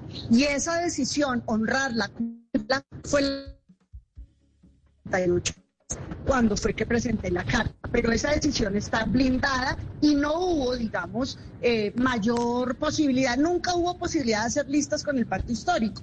Lo que quisieron algunos compañeros fue hacer la lista solos, salirse de la coalición, pero por supuesto, o por fin logramos, digamos, corregir y que se cumpliera lo pactado. Pero entonces, el lío nunca fue listas con el pacto, el lío fue la posibilidad de listas solos, incumpliendo el mandato, lo acordado y el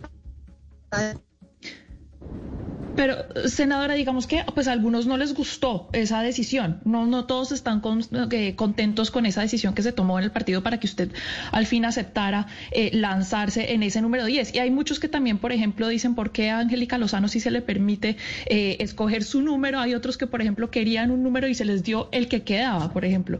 Yo me quiero, yo pregunto por esas divisiones que pueden generar estos acontecimientos últimos. Bueno, que no, vamos a, vamos a mejorar eh, la llamada, Mariana, porque es importante escucharla y a veces nos pasa esto con, eh, con el tema del Internet, que no siempre es del todo bueno. Todavía tenemos esa falencia y cuando estamos nosotros en las conexiones eh, del mediodía, no sucede eso. Pero la doctora Angélica Lozano pues da la noticia y es ella, que es una de las figuras más representativas, sin lugar a dudas, del Partido Verde, vuelve al Congreso y se va a lanzar. Se va a lanzar en una lista abierta con el puesto eh, número 10 y la doctora Lozano es una macha, y yo le digo de verdad, para conseguir votos, porque esta señora sale a la calle a conseguir votos y a volantear ella misma para su propia campaña.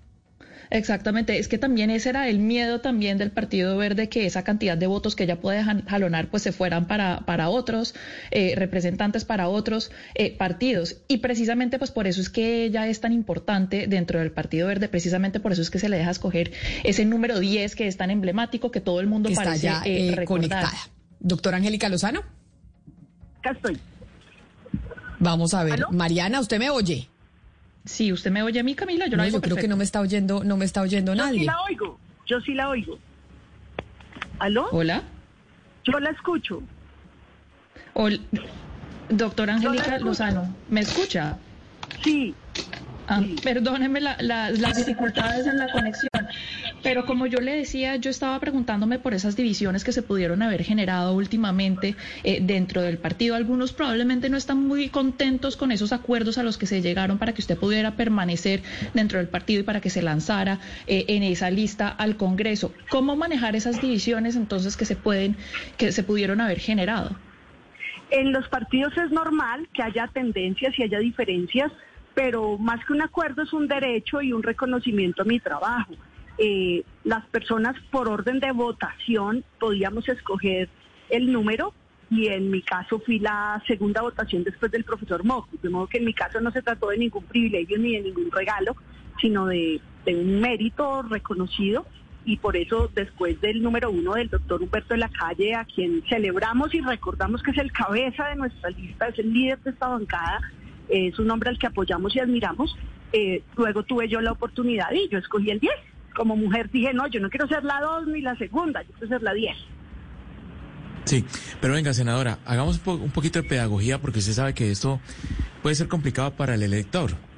Eh, mucha gente querrá seguramente mm, votar por el Partido Verde, seguramente le gusta un candidato, pero resulta que el Partido Verde está dividido entre los que están con el pacto histórico y los que están con la coalición del Centro Esperanza. ¿Eso cómo va a finalmente aparecer en el tarjetón? ¿Cómo hago yo como votante para saber eh, eh, en la lista en dónde está, en qué, en qué coalición, el candidato dónde lo encuentro? ¿Cómo va, ¿Cómo va a figurar eso el día de las elecciones en la tarjeta electoral? El voto preferente permite que la ciudadanía, cada persona escoja quién es que lo representa en el Congreso, en este caso en el Senado. La lista es la de la coalición de la esperanza. Apoyamos la consulta del centro, la mayoría de nosotros.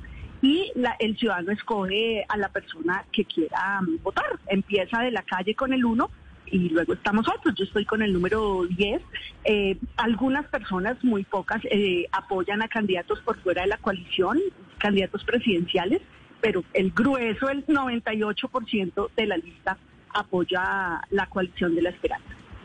Pero senadora Lozano, ya que usted está haciendo pedagogía, porque se lo solicita mi compañero Hugo Mario, ¿no se van a canibalizar los votos entre esas dos listas que hacen parte de la coalición Centro Esperanza para las elecciones presidenciales, pero no para las eh, elecciones del Congreso, con el nuevo liberalismo tendiendo, teniendo su lista independiente y ustedes teniendo la lista encabezada por Humberto de la Calle? ¿No terminan robándose los votos unos a los otros?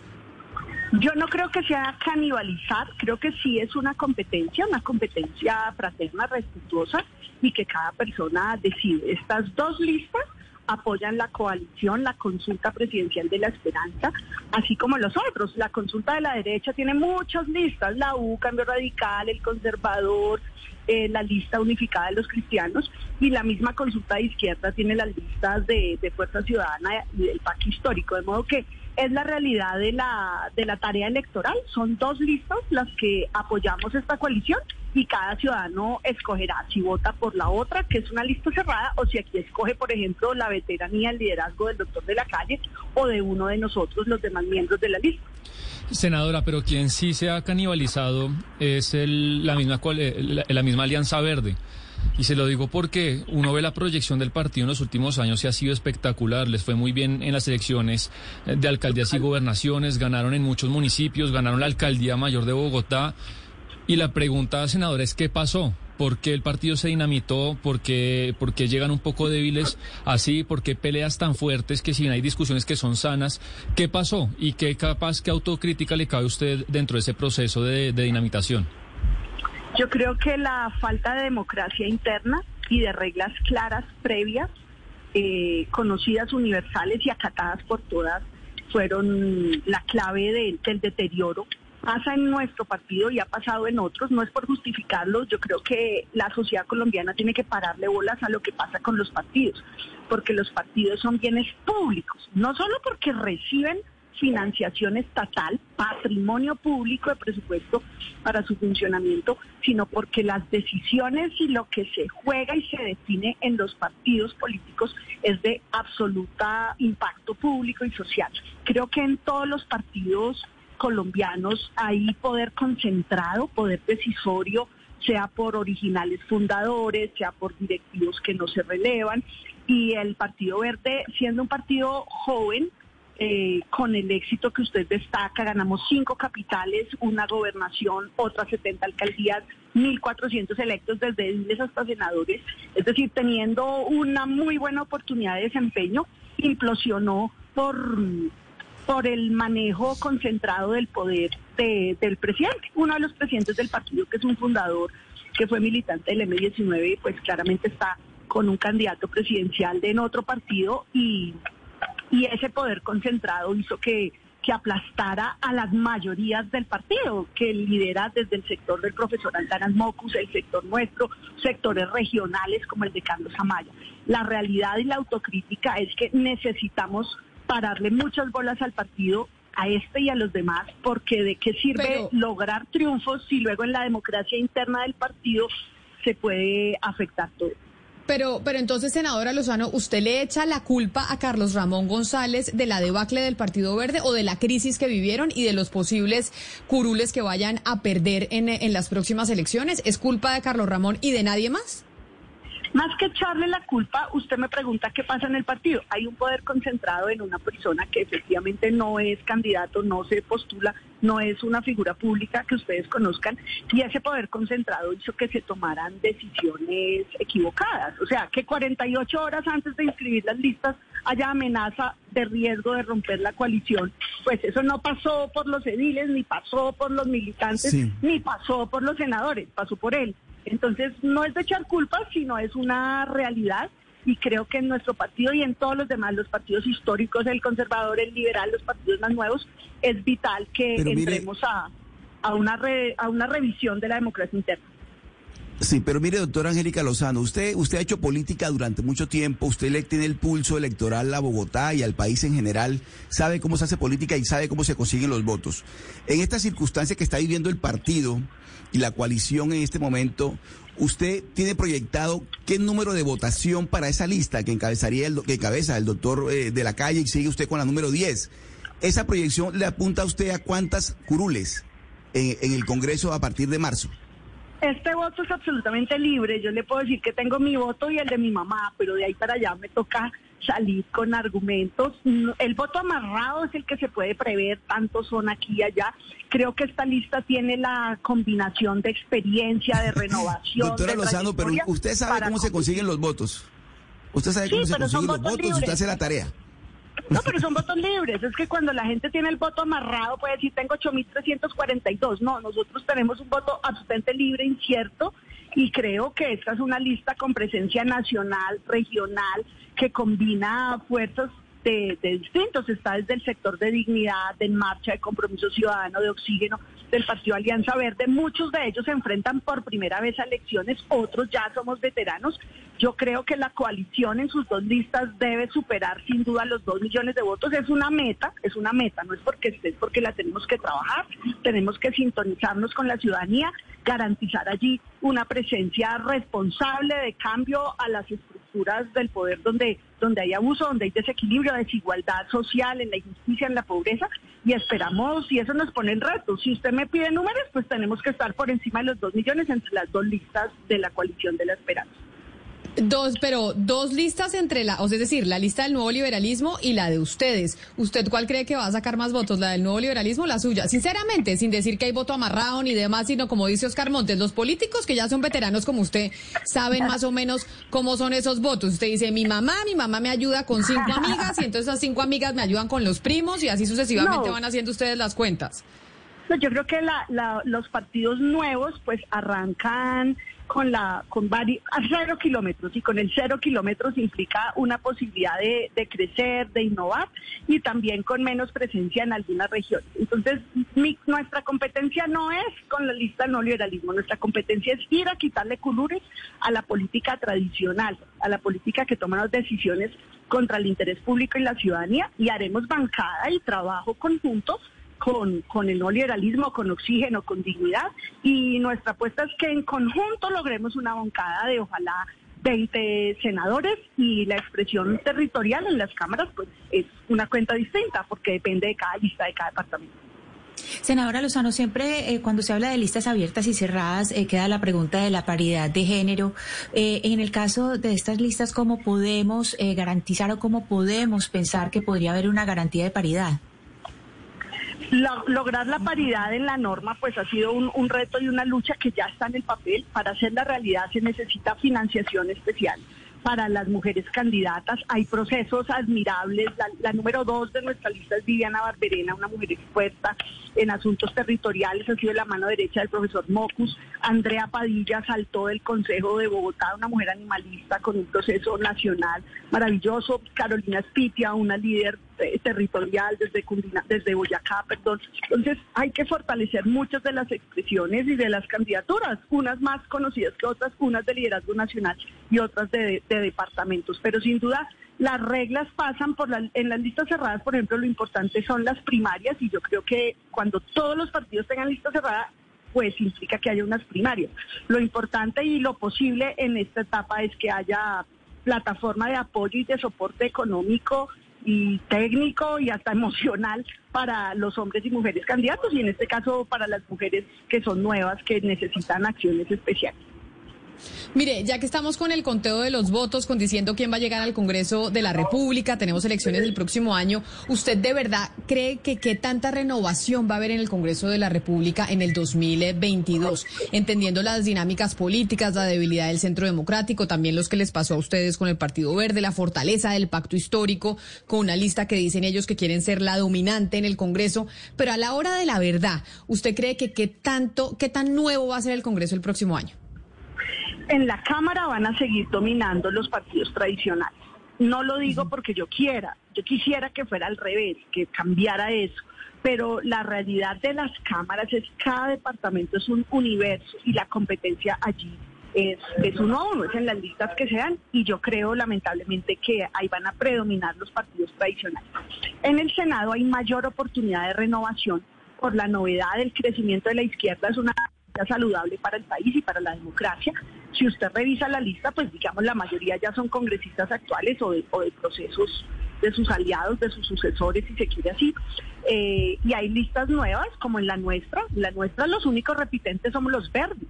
El resto de la lista es absolutamente nueva, casi todos candidatos por primera vez al Congreso, muchos con experiencia regional en el sector público, privado, pero la lista nuestra de la coalición de la esperanza eh, hace que casi todos los, los candidatos sean nuevos. Pero no podemos engañarnos, en Cámara va a ganar lo tradicional y en Senado debemos ganar y ojalá con una acción colectiva y una competencia muy respetuosa eh, sectores alternativos. Mire, senadora, pero los, sectores alternativos también le están apostando a una serie de figuras que no habían hecho realmente política, que sino que son muy visibles a través de las nuevas tendencias que son las redes sociales. O, por ejemplo, eh, lo que estamos viendo es que tanto los likes, los retweets, eh, estar tan conocido en redes sociales se va a traducir en votos. Y eso pasa mucho con listas del Partido Verde, con listas del, eh, del nuevo liberalismo y con lista del pacto histórico. Usted que está curtida, ¿de verdad en esta época ya podemos decir que se traducen esos votos, eh, esos likes, esos seguidores en redes sociales a votos realmente en las urnas?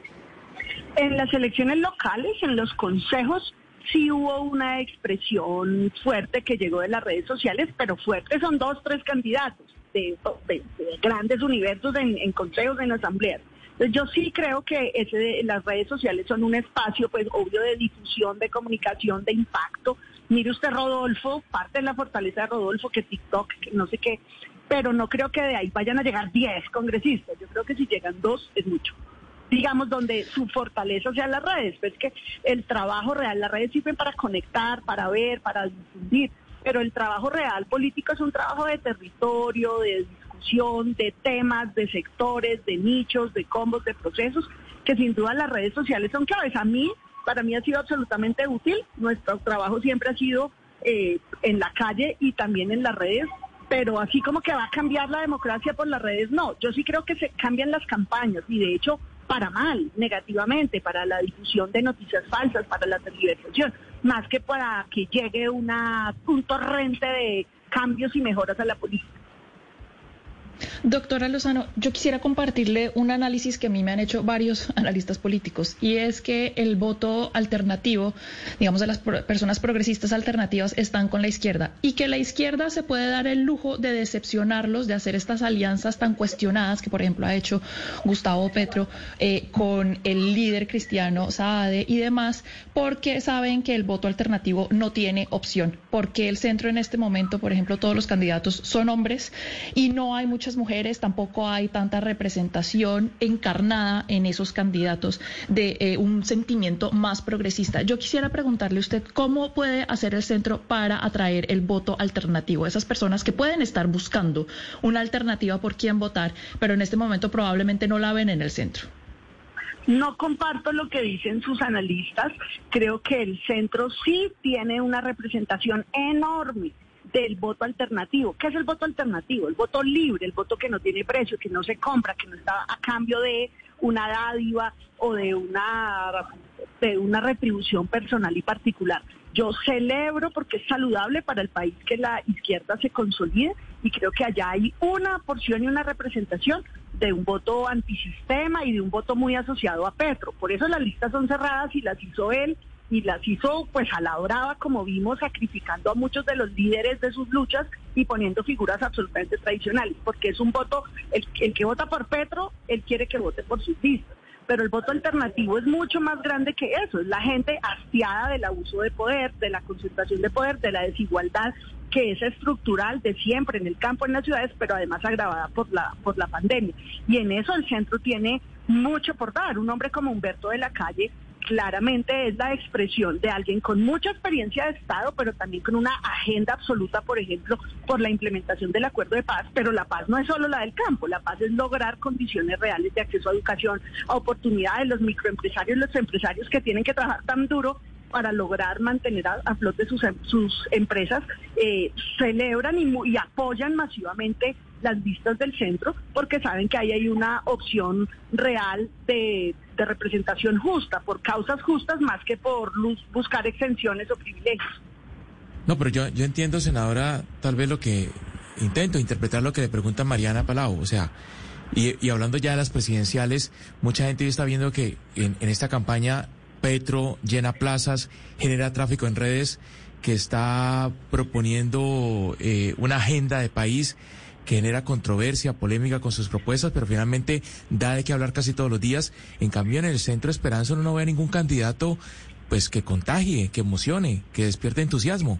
Tal vez eso es lo que lo que quiere decir Mariana, que la gente eh, el, del voto alternativo no encuentra, además de Petro, otro candidato atractivo. Ah, pero es distinto, digamos, la, la generación de polémicas, o por la confrontación sistemática. El senador Petro pues lleva en campaña sin parar eh, cuatro años. Él, nunca se fue a la banca, además porque estuvo ejerciendo eh, la curul de la oposición que se estrenó en este periodo y por supuesto que tiene los atributos y la representación de, su gente y de, y de, su agenda. Pero mire que esas mismas plazas llenas y esa misma bulla se dio en el 2018. Nos ganó el paso a segunda vuelta por solo 200 mil votos, por un 1%. Entonces creo que sin duda la coalición del centro tiene, tiene una virtud. Primero, es una consulta competitiva. Nadie sabe quién puede ganar la consulta del centro. En cambio, la consulta pues de la izquierda es absolutamente resuelta. Nadie cree que otra persona le pueda ganar a Petro, que Petro vaya a perder. De modo que la competitividad es esencial en la, en la democracia y esa consulta, tanto la del centro como la de la derecha, están abiertas, están libres y creo que van a ser muy atractivas precisamente porque varios la pueden ganar porque no está resuelta, no es de trámite, no está liquidada y lo importante es que la gente sepa lo que se juega en el Congreso. Las elecciones de Congreso son vitales porque la reforma pensional, las reformas tributarias donde le cargan la mano a los unos o donde hay exenciones, solo podemos modificar eso con mayorías y yo por eso celebro la posibilidad de apertura, de crecimiento de distintas expresiones alternativas. La divergencia en mi partido, aunque me cuesta internamente a veces por manejo de conflictos, es saludable porque todas las corrientes del partido son gente correcta, honesta, que lucha por el bien común, así tengamos matices y diferencias. Es que estas expresiones crezcan en el Congreso son las que van a lograr que los ciudadanos puedan tener mejor representación y garantía de sus derechos. Pero, senadora, una cosa es la diversidad y otra, creo yo, la inconsistencia. Y se lo pregunto porque hay un aval eh, que algunas personas les han criticado a ustedes, que es el de Nelson Alarcón, exdirectivo de FECODE, que se le alza al Senado. Y, el, Partido Verde siempre ha abanderado el tema de la educación con Fajardo, con Mocus, con Claudia López, y, digamos, darle el aval a una persona que fue un poco el cerebro del mayor bloqueo de educación del mundo, o uno de los mayores del mundo, eh, ¿no es una inconsistencia por parte del partido? Nosotros hemos apoyado y promovido el retorno a las clases, a la presencialidad, por no solo por los logros académicos, sino por la necesidad de socialización y por la normalización. Están abiertos los comercios, pues como no las escuelas. Yo creo que la presencia de él, que ha estado toda la vida en la lucha social de la educación, pues es la que le va, la que va a ser medida, Sebastián y creo que esa, esa presencia no obedece a esta coyuntura electoral, sino que él ha sido parte desde antes del partido. Pero mire, doctora Angélica Lozano, estábamos hablando de que estas elecciones en marzo pues van a ser un poco atípicas porque van a ser nuestras primarias. Y ustedes, los congresistas o los que están en las listas, pues van a jalonar también a los candidatos y viceversa. Los candidatos que estarán en las interpartidistas los van a jalonar a ustedes. En el caso de la lista del nuevo liberalismo, pues el nuevo liberalismo va a estar jalonada por Juan Manuel Galán y eh, los, los, de la, los de su lista van a hacerle fuerza a la candidatura de Juan Manuel Galán. No lo veo tan claro en la lista del, eh, del Partido Verde, de la Centro Esperanza, de esta coalición que tienen ustedes ahí. Ahí cómo va a funcionar. Esta gente que está en esa lista de la que usted hace parte, ¿le va a hacer fuerza a cuál de los candidatos? ¿Cuál de los candidatos le va a devolver la fuerza a la lista de ustedes? Porque en el caso de Petro, pues es clarísimo. En los conservadores también. En el nuevo liberalismo también. Aquí lo veo, no lo veo tan claro. Esta lista de la coalición Verde Esperanza apoya a múltiples candidatos. Está, eh, está Fajardo, está Alejandro Gaviria, está Jorge Robledo, está el mismo Juan Fernando Cristo y estará Carlos Amayo, de los candidatos actuales. Todavía bienvenidos y surgen otros, de modo que esta es una lista que apoya como voto preferente, cada candidato apoya al candidato de su preferencia en la consulta presidencial y todos los candidatos en conjunto apoyan, impulsan e invitan a votar por esta lista del Verde Esperanza.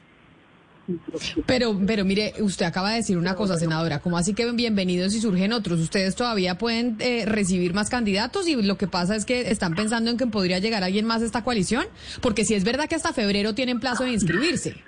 Ajá, sí, hasta febrero, hasta febrero. No, no, no es que tenga alguien en mente, sino que pues la posibilidad eh, legal está abierta. Las inscripciones apenas se cierran hoy para candidatos al Congreso pero es en febrero que se inscriben los candidatos a las consultas presidenciales y a los dos días de los resultados ya los candidatos formales a la presidencia. Entonces no tengo a nadie en mente, Camila, pero bueno, bienvenidos, ojalá una mujer, que claro que harta falta nos hace. Ahora, no mujer por ser mujer, sino alguna mujer que tenga la trayectoria y, y las ganas y la agenda y la presente y compita con los otros candidatos. O sea, ¿usted cree que esta diferencia de candidatos con una sola lista sí les va a favorecer y no era mejor tener un solo candidato haciéndole fuerza a la lista y viceversa? Pues lo ideal era una sola lista. Lo que planteamos siempre fue una consulta presidencial y una sola lista. Respetamos, por supuesto, la, decisión del neoliberalismo y entonces son dos listas. Entonces, entre las dos listas jalamos eh, mutuamente candidatos a Congreso y Presidencia y lo importante es el ciudadano. Esto más que un asunto mecánico, Camila, es que la gente que la está oyendo en todo el país diga, a mí me gusta fulano o sutano, pero necesito que en el Congreso me represente alguien que pelee por los derechos de la gente.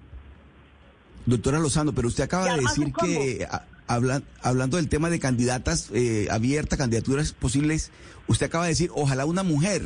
¿Usted está pensando en alguien? A ver, aquí entre nosotros, ¿está pensando de pronto en una figura de una mujer que haga parte de esa, de, esa baraja de candidatos? De, en este caso, candidata. A mí me encantaría que fuera presidenta de Colombia Cecilia López Montaño.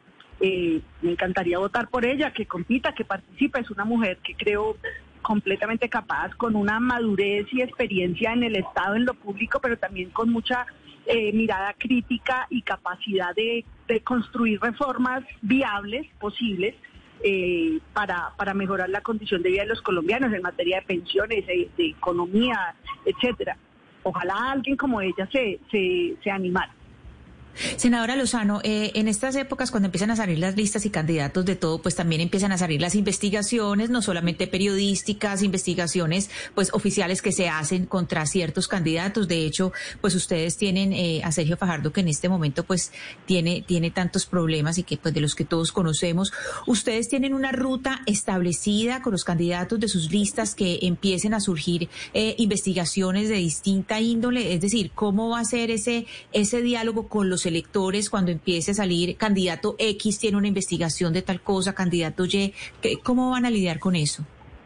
Esa ruta fue sobre todo anterior. A muchas personas se les negó el aval. Hay filtros. Entonces la gente se inscribe en una plataforma, pero luego viene una cantidad de filtros de revisión con lupa de mirar quién es quién y qué posibles problemas puedan tener. Y a muchas personas hay, hay una etapa que se llama ventanilla única que arroja, por ejemplo, qué investigaciones tiene cada persona y estas a su vez se evalúan y se revisan eh, de qué se tratan y a muchas personas se les, se les dejó por suerte. Usted, senador, ha trabajado muchísimo por Bogotá y, y ahí fue cuando hizo su, su semilla y su capital político. Y si bien ahorita está en el Senado, le tengo que preguntar por qué opina si, si termina pasando el POT por decreto, que dicen, eh, intuimos que podría ser esta semana o la próxima. Si eso llega a pasar, ¿cuál es su sensación de, de, de, de ese, de ese resultado?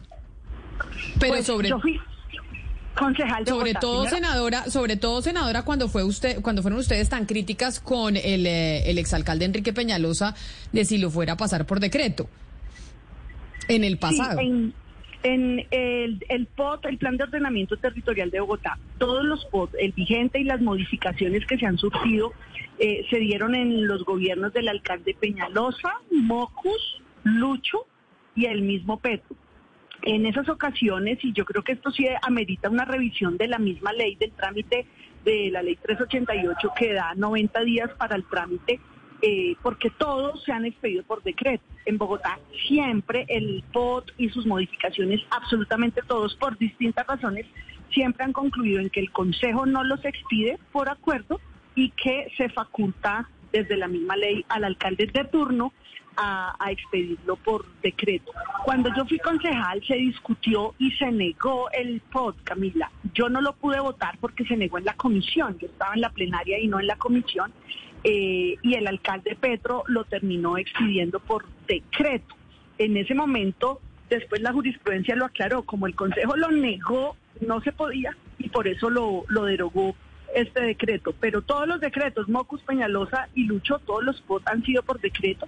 Creo que en este caso ocurrió algo muy triste y es que hubo un ánimo de, de boicot, de bloqueo, unas recusaciones absolutamente infundadas, un trámite de verdad casquiano que, que yo creo que no es no es respetuoso con, con la democracia y con la ciudad y que además de revisar el reglamento del Consejo, sí vale la pena que hagamos un balance en todo el país eh, pues cómo se han dado esos votos. Sí, Si la alcaldesa lo expide por decreto, pues sucedería lo mismo que con todos sus eh, predecesores. Todos los han sido por decreto en Bogotá. Sí, aunque de los dos lados hubo demoras. También, senadora, cuando, por ejemplo, eh, Luis Ernesto Gómez eh, recusó el tema de, de la demanda contra Martín Rivera. Pero más allá de lo que, de- de- del Pero pasado. esos son dos días. Pero Claro, eso tomó pero- dos días, Sebastián. bueno, de, los- de los Pero dos. senadora Lozano, De, de los dos pero mire Sebastián, Sí. una cosa, si bien es cierto lo que dice la doctora Angélica Lozano, en Bogotá se han pasado los POT por decreto, pero es que acá tenemos un antecedente en una campaña eh, a la alcaldía en la que usted participó, doctora Lozano, que es la de la doctora Angélica, eh, la doctora Claudia López, en donde le dijo al alcalde Enrique Peñalosa que sacar el, bo- el POT por decreto cuando estaban en medio de una campaña, pues no era sensato ni tampoco era honesto con la ciudadanía. ¿No es eso un poco una contradicción? No, incluso eso fue más adelante. Las afirmaciones de Claudia fueron cuando ya había ganado la alcaldía y cuando el trámite se dio pues en el mes de noviembre, porque ya se han dado las elecciones. Y, algo más, cuando yo fui concejal publiqué una columna en El Espectador aconsejando que no se expidiera el POT por decreto.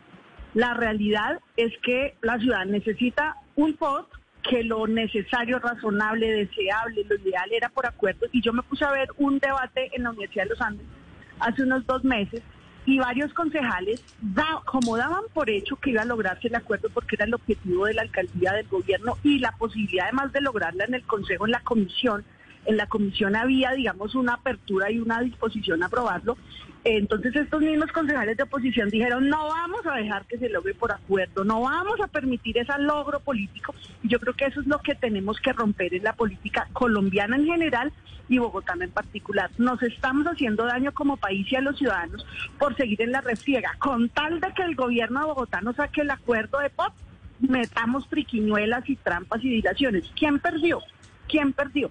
Pues la ciudad, porque puede lograrse algo mucho mejor por, por acuerdo y por consenso. Y eso nos pasa en la política nacional.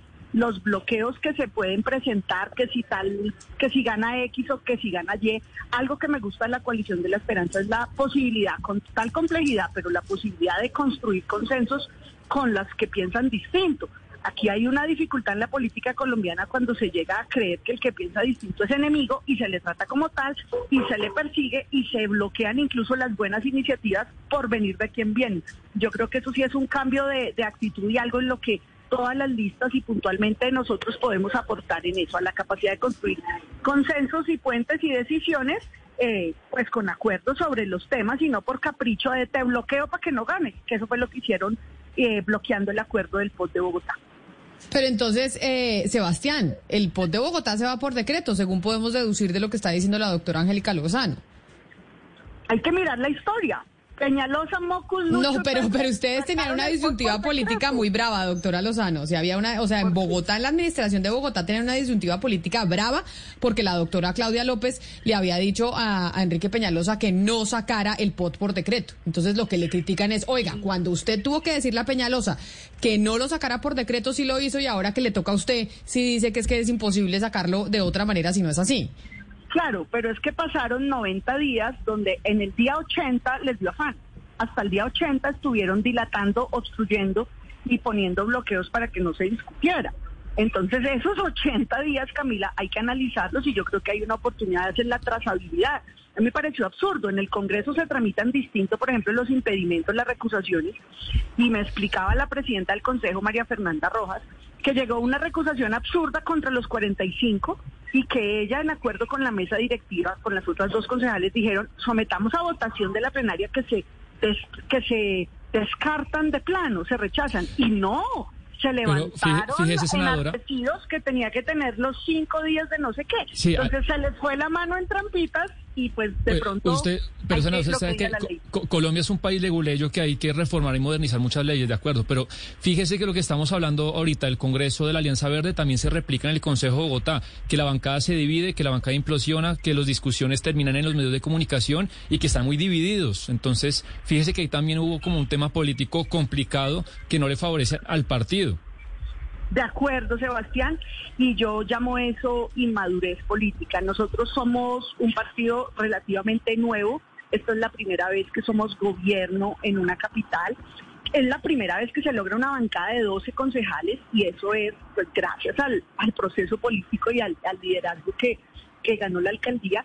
Y no, aquí no tenemos jefe y eso es un problema. Eso tiene ventajas, ¿no? La libertad, aquí no hay caudillo, aquí nos tratamos como iguales, eso es muy bueno para el pluralismo, pero llega a representar problemas cuando no podemos identificar y acordar unos criterios de avance colectivo que se ciñan eh, en reglas. Y yo creo que eso es algo que ni muy, muy, ni tan, tan.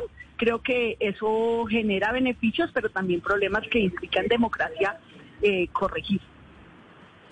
Pues es una charla que estamos teniendo con la doctora Angélica Lozano, senadora del Partido Verde, que decide que sí se lanza hoy, inscribe su candidatura, puesto número 10 de la coalición Centro Esperanza, Senado de la República. Doctora Lozano, qué placer haber hablado con usted de esto y otros temas, porque finalmente vamos a ver qué pasa con las elecciones al legislativo el próximo año y usted sin duda alguna es una de las protagonistas. Gracias por haber estado aquí en Mañanas Blue, le deseo una feliz Navidad si no volvemos a hablar.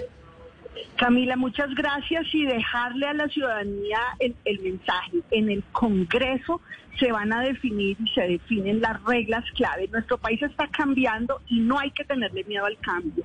Necesitamos es que no haya obstrucción y que haya la capacidad y la madurez política ciudadana y de los dirigentes para construir decisiones colectivas por encima de la mesa que le beneficien al país y a la sociedad y por eso el voto al Congreso es tan importante. La gente le para muchas bolas a la presidencia o a la alcaldía y no al Congreso o al Consejo. Y en este caso, en este momento de la historia, el Congreso es el gran escenario por lo que les invitamos a esculcar, a verificar, a seguir, a averiguar y a votar por quien quieran a la Cámara y al Senado y ojalá sea por el 10, la 10. Usted que es futbolera, Camila. Que, que cómo me aconseja asociar con el 10, la 10 del Pues con Messi, ¿cómo así? Con Messi, que es el famoso de la camiseta 10. Fácil, ¿no? Doctora Hazme el Angélica favor. Lozano.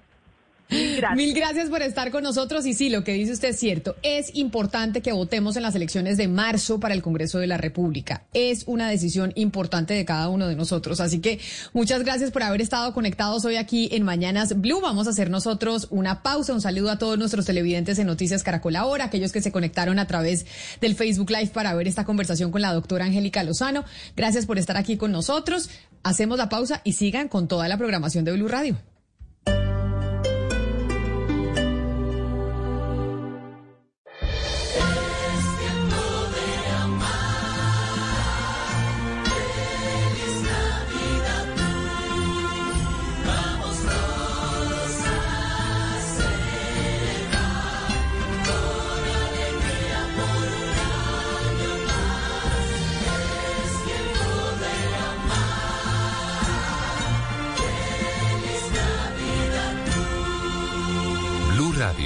La alternativa. 2022, un año de alternativas. La alternativa de cuidar y cuidarnos. De salir a vivir o quedarse en casa. De crear. Tener opciones y elegir. La alternativa de querer conectarnos y unirnos para soñar. De estar donde queremos estar. De ser humanos, optimistas y escuchar para entender. Blue Radio, la alternativa. Felices fiestas. ¿Sabías que con la tarjeta personalizada tu llave puedes viajar a crédito? Si te quedas sin saldo, no importa. La tarjeta tu llave te presta hasta para dos viajes, los cuales se descontarán en tu próxima recarga. Bogotá está mejorando. Transmilenio, Alcaldía Mayor de Bogotá. El mundo es pequeño, pero pasan muchas cosas. Y cada día hay más. Más temas que nos interesan, más temas que nos afectan. Enterarse de todo es cada día más difícil. Se necesita una nueva alternativa, una muy grande. Blue Radio, la alternativa. 89.9 FM en Bogotá y bluradio.com.